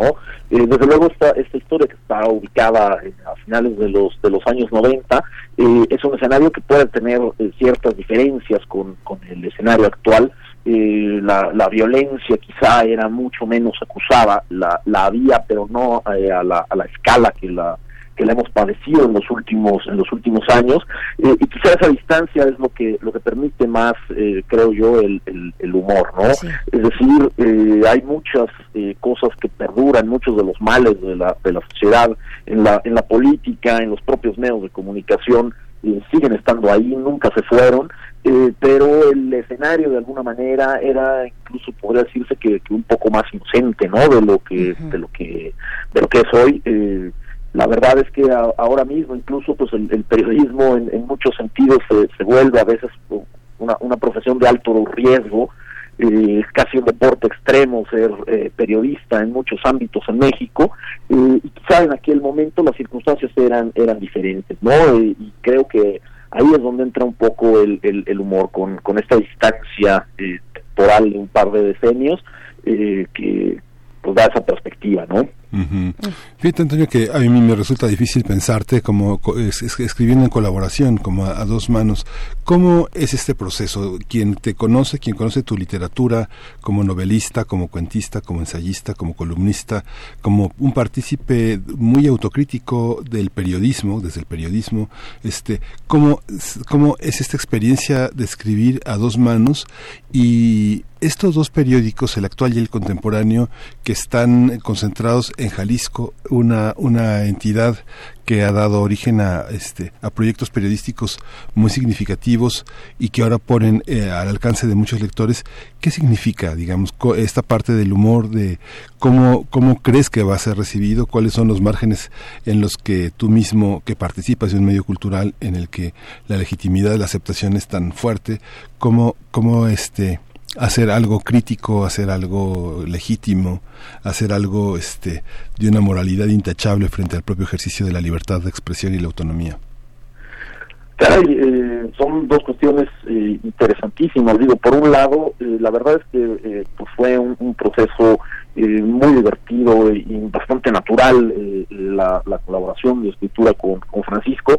Eh, Francisco y yo somos amigos hace 25 años, eh, nos conocemos muy bien, hemos ya anteriormente trabajado en algunos proyectos en, en, conjunto en diferentes ámbitos y de alguna manera pues se, dio de, una forma muy natural, ¿no? teníamos este, este proyecto de la, de la calle eh, todavía no sabíamos muy bien si sería escritura literaria, si iría como para un guion audiovisual, eh, y cuando nos invitaron de Storytel eh, para este proyecto de la, de la audioserie, a ellos les interesó desde luego la historia que nosotros tenemos entre manos y a nosotros nos interesó el formato, ¿no? Incursionar en este en este formato que es bastante distinto a lo que a lo que cada quien por su lado había había hecho. entonces, bueno, de alguna manera y pues la verdad es que fue algo, una experiencia muy, muy divertida, muy agradable, pero que además no, no es que eh, nadie nos integrara artificialmente como, como equipo, ¿no? Sino algo que sucedió eh, basado pues en la, en la amistad de muchos años. Y, y, bueno, desde luego que lo segundo que mencionas también es muy importante en, en un medio eh, tan crítico como es el medio cultural y en otro medio tan crítico como es el, el periodismo, eh, desde luego que a mucha gente le puede eh, pues interesar y, creo que le, puede eh, agravar, digamos, el, el acercamiento tan fresco que intentamos, tan insolente en cierta medida como con las vacas sagradas del, del, periodismo y con ciertos tabúes el ejercicio periodístico que se que se abordan en la en la serie no eh, yo creo que tanto la cultura como como el periodismo eh, unen esa posibilidad de tener una visión crítica no eso es lo que siempre me ha interesado de uno y otro campo. Eh, y bueno pues en ese sentido lo que lo que hicimos en la calle de alguna forma es sí contar una historia, una ficción que debe ser sugestiva, atractiva, con la que se la puede pasar muy bien el, el lector, pero no solo no sacarle la vuelta a los temas importantes, sino directamente pues embestirlos, ¿no? Claro, ahora que comentas, bueno, que ustedes se conocen desde hace mucho, mm, pertenecen al mismo estado de la República, misma generación, yo hasta los imagino como eh, al teléfono en cuartos contiguos, casi casi. Eh, pero bueno, eh, quiero preguntarte, Francisco Payó, ¿es tu primera incursión en este formato? ¿Qué ha sido, ¿Cuál ha sido el descubrimiento de los audiolibros y en general de las plataformas digitales? todos los caminos o muchos caminos nos envían hacia esos formatos, ¿no? Sí, como, como lo mencionas, eh, por un lado, pues ha sido una experiencia muy refrescante, porque por otro lado también te, te obliga en el mejor sentido a quitarte muchos de los, digamos, de la paja que a veces otros formatos te permiten tener, ¿no? Por ejemplo, en el audiovisual puedes meter muchas cuestiones de artificio y en realidad no estás contando nada, mientras que en esta en este formato de, de audio o estás contando realmente algo o pierdes por completo al que te está escuchando, ¿no? O al que te está leyendo, ¿no? Entonces, en ese sentido, fue como un regreso a una, una honestidad muy, muy clara, ¿no? Que te exige este tipo de narración. Y sin duda, este tipo de, herramientas, de aplicaciones o de plataformas le permiten llegar a las historias a mucha más gente, ¿no? Hoy día con, con estos ritmos de vida que la gente siente que no tiene tiempo para nada, ¿no? Aunque a veces lo pasamos mucho tiempo en las redes y lo decimos que se nos fue el día, pero esto te permite justamente que sin darte cuenta ya escuchaste un capítulo de una hora cuando tal vez no le ibas a dedicar esa hora a leer un libro o a ver una serie audiovisual, ¿no? Entonces creo que son son formas de rescatar incluso la, la, antigua forma de contarnos historias, ¿no? Cuando, cuando antes no había ni siquiera tecnología, irónicamente la tecnología nos permite volver a esa época, en donde justamente déjame te cuento algo, ¿no? Déjame te excito la imaginación con las herramientas más puras y más básicas de una narrativa, que es la palabra escuchada o la palabra escrita. Para ti, Antonio, ¿cómo, cómo funciona? ¿Cómo proyectas en tu eh, profesión, en tu quehacer cotidiano, desde las letras, la literatura, estos formatos distintos eh, que se ofrecen en plataformas digitales? para mí, que, que no fui nunca un, gran eh, seguidor, por ejemplo, de la, de la radio, he oído mucha música toda mi vida, pero, pero nunca me, enganché, digamos, a, programas de, radio, no vengo, digamos, de la cultura, siempre fui mucho más de, leer, eh, de informarme en periódicos más que en radio, eh, entretenerme también eh, por otros por otros medios.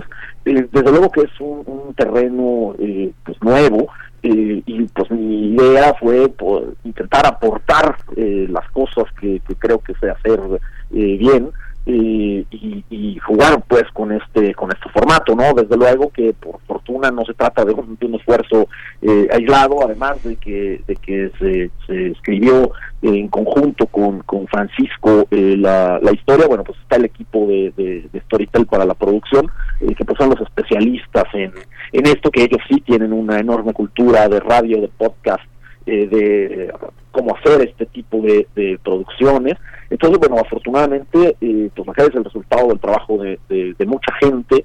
Eh, sí, pues la, historia, los personajes, eh, las palabras son nuestras, pero bien hay un equipo muy grande de especialistas eh, que ponen las voces, que producen, que graban, que ponen los efectos de sonido, etcétera.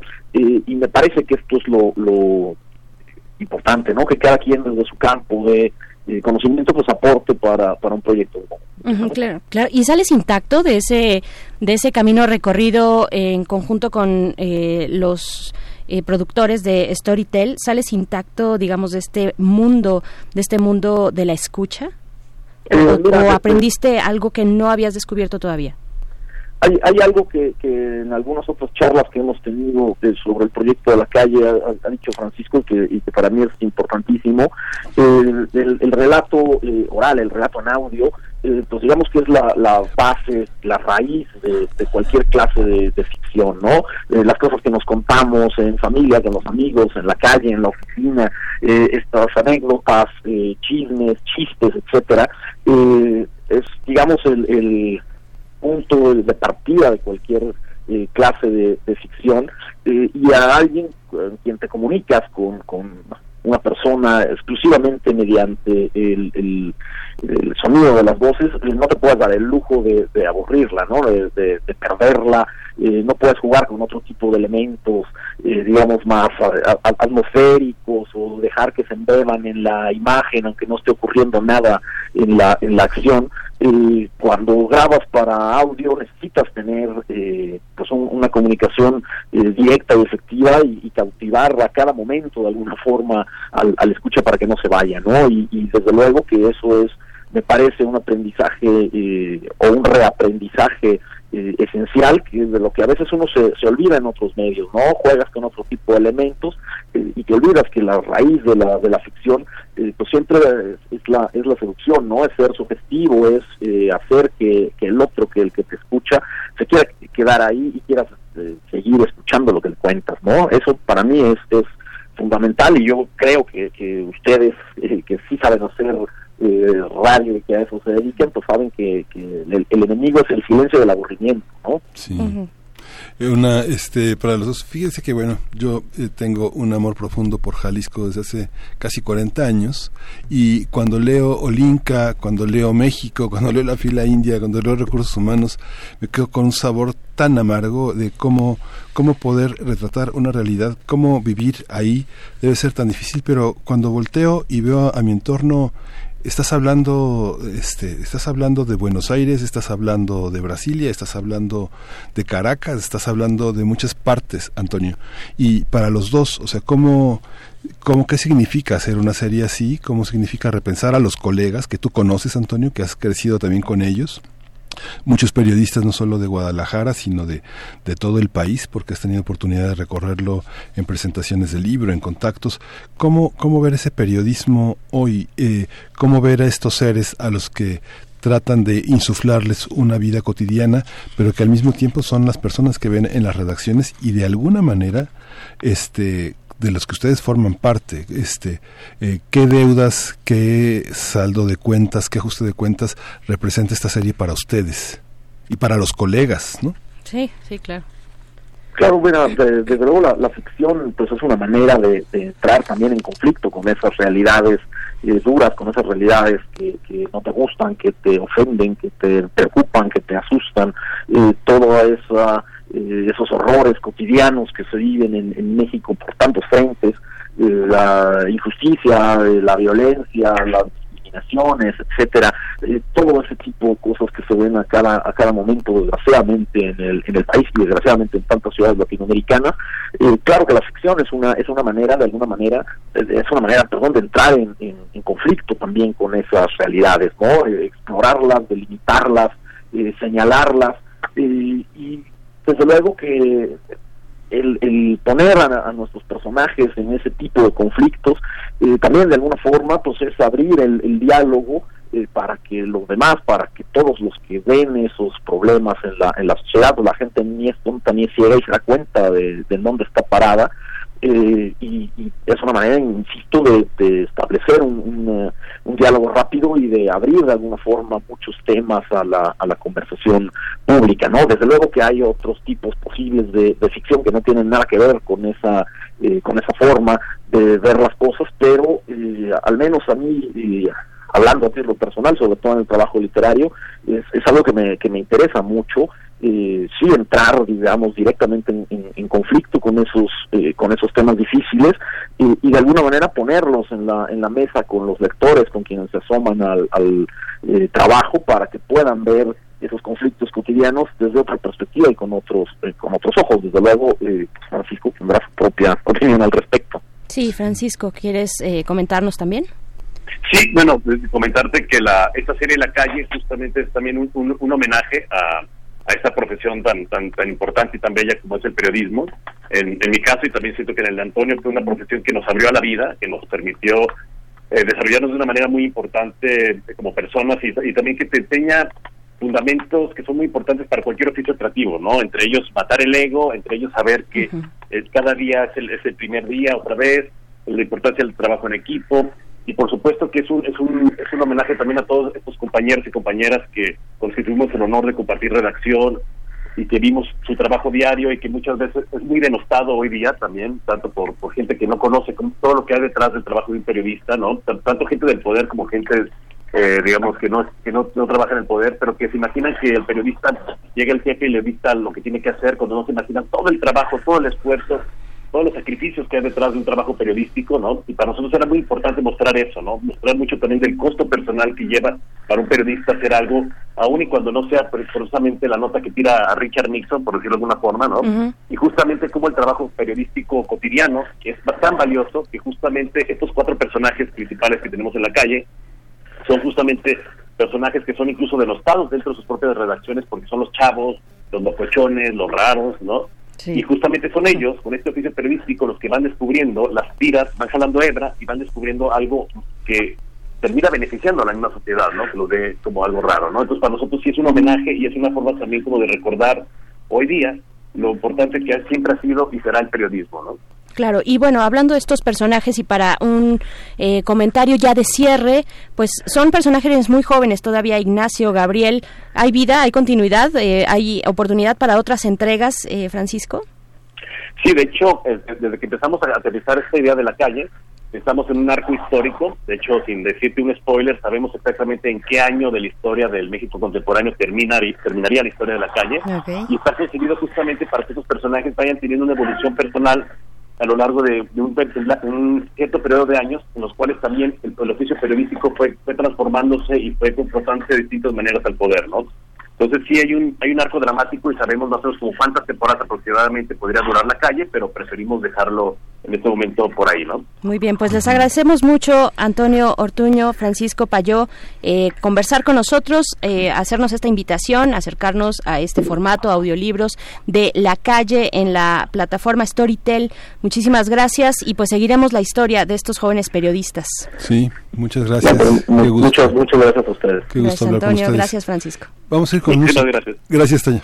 Vamos a hablar de Trópico de Cáncer. Eh, sé, sé, valiente. Es para Edgar Bennett. Eh, en realidad, Edgar Bennett nos lo está eh, pidiendo. Él es el... y, nos lo dedica. Es una, una canción ah. de este grupo para nosotros, para ah. nosotras, para Frida, para, eh, para ti, para toda la producción, por ser valiente, supongo. Gracias, Edgar. Vamos a escuchar. Primer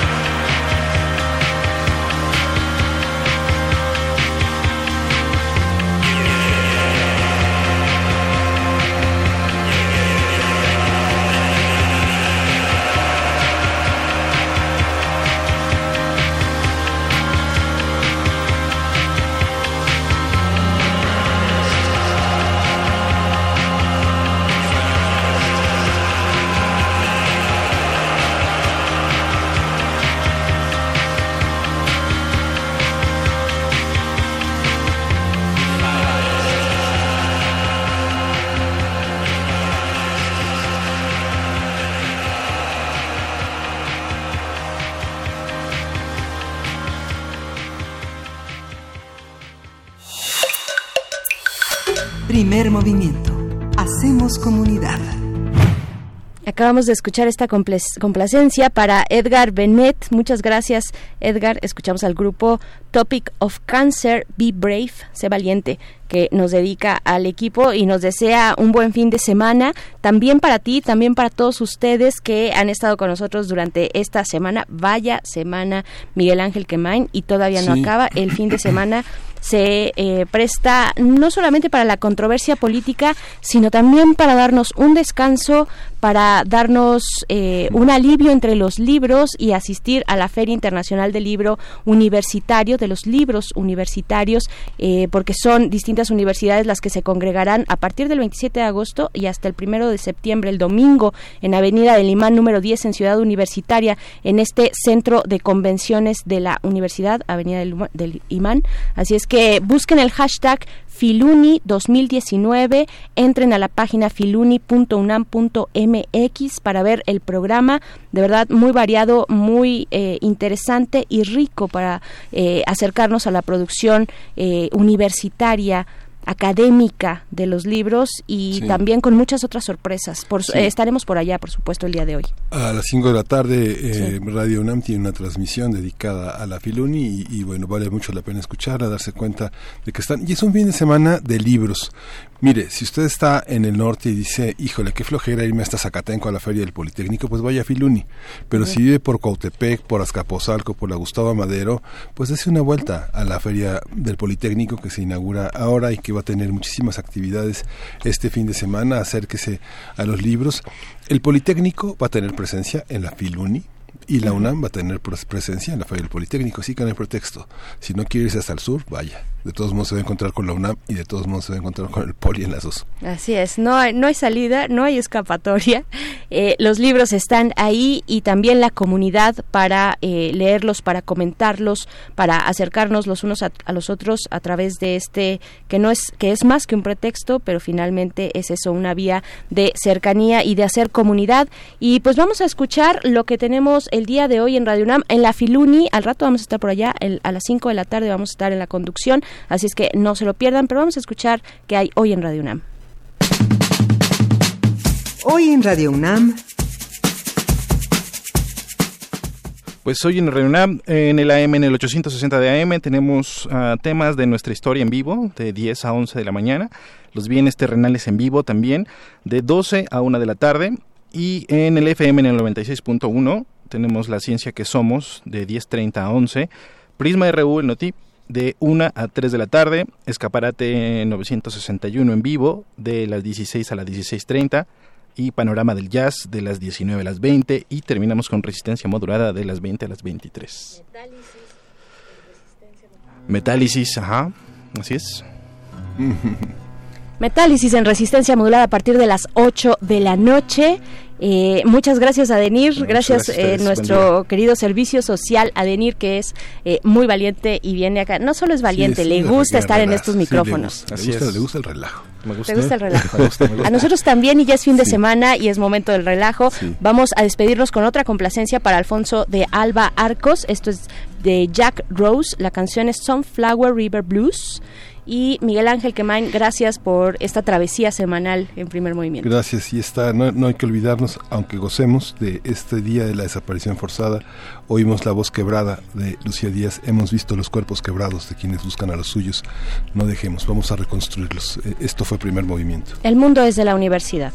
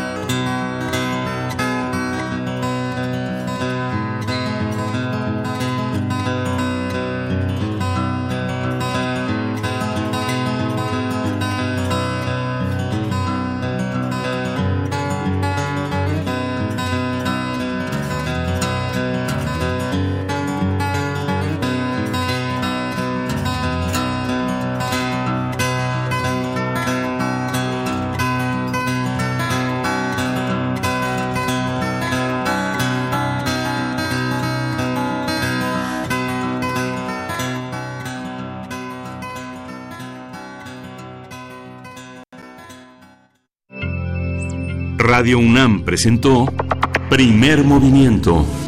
El mundo desde la universidad.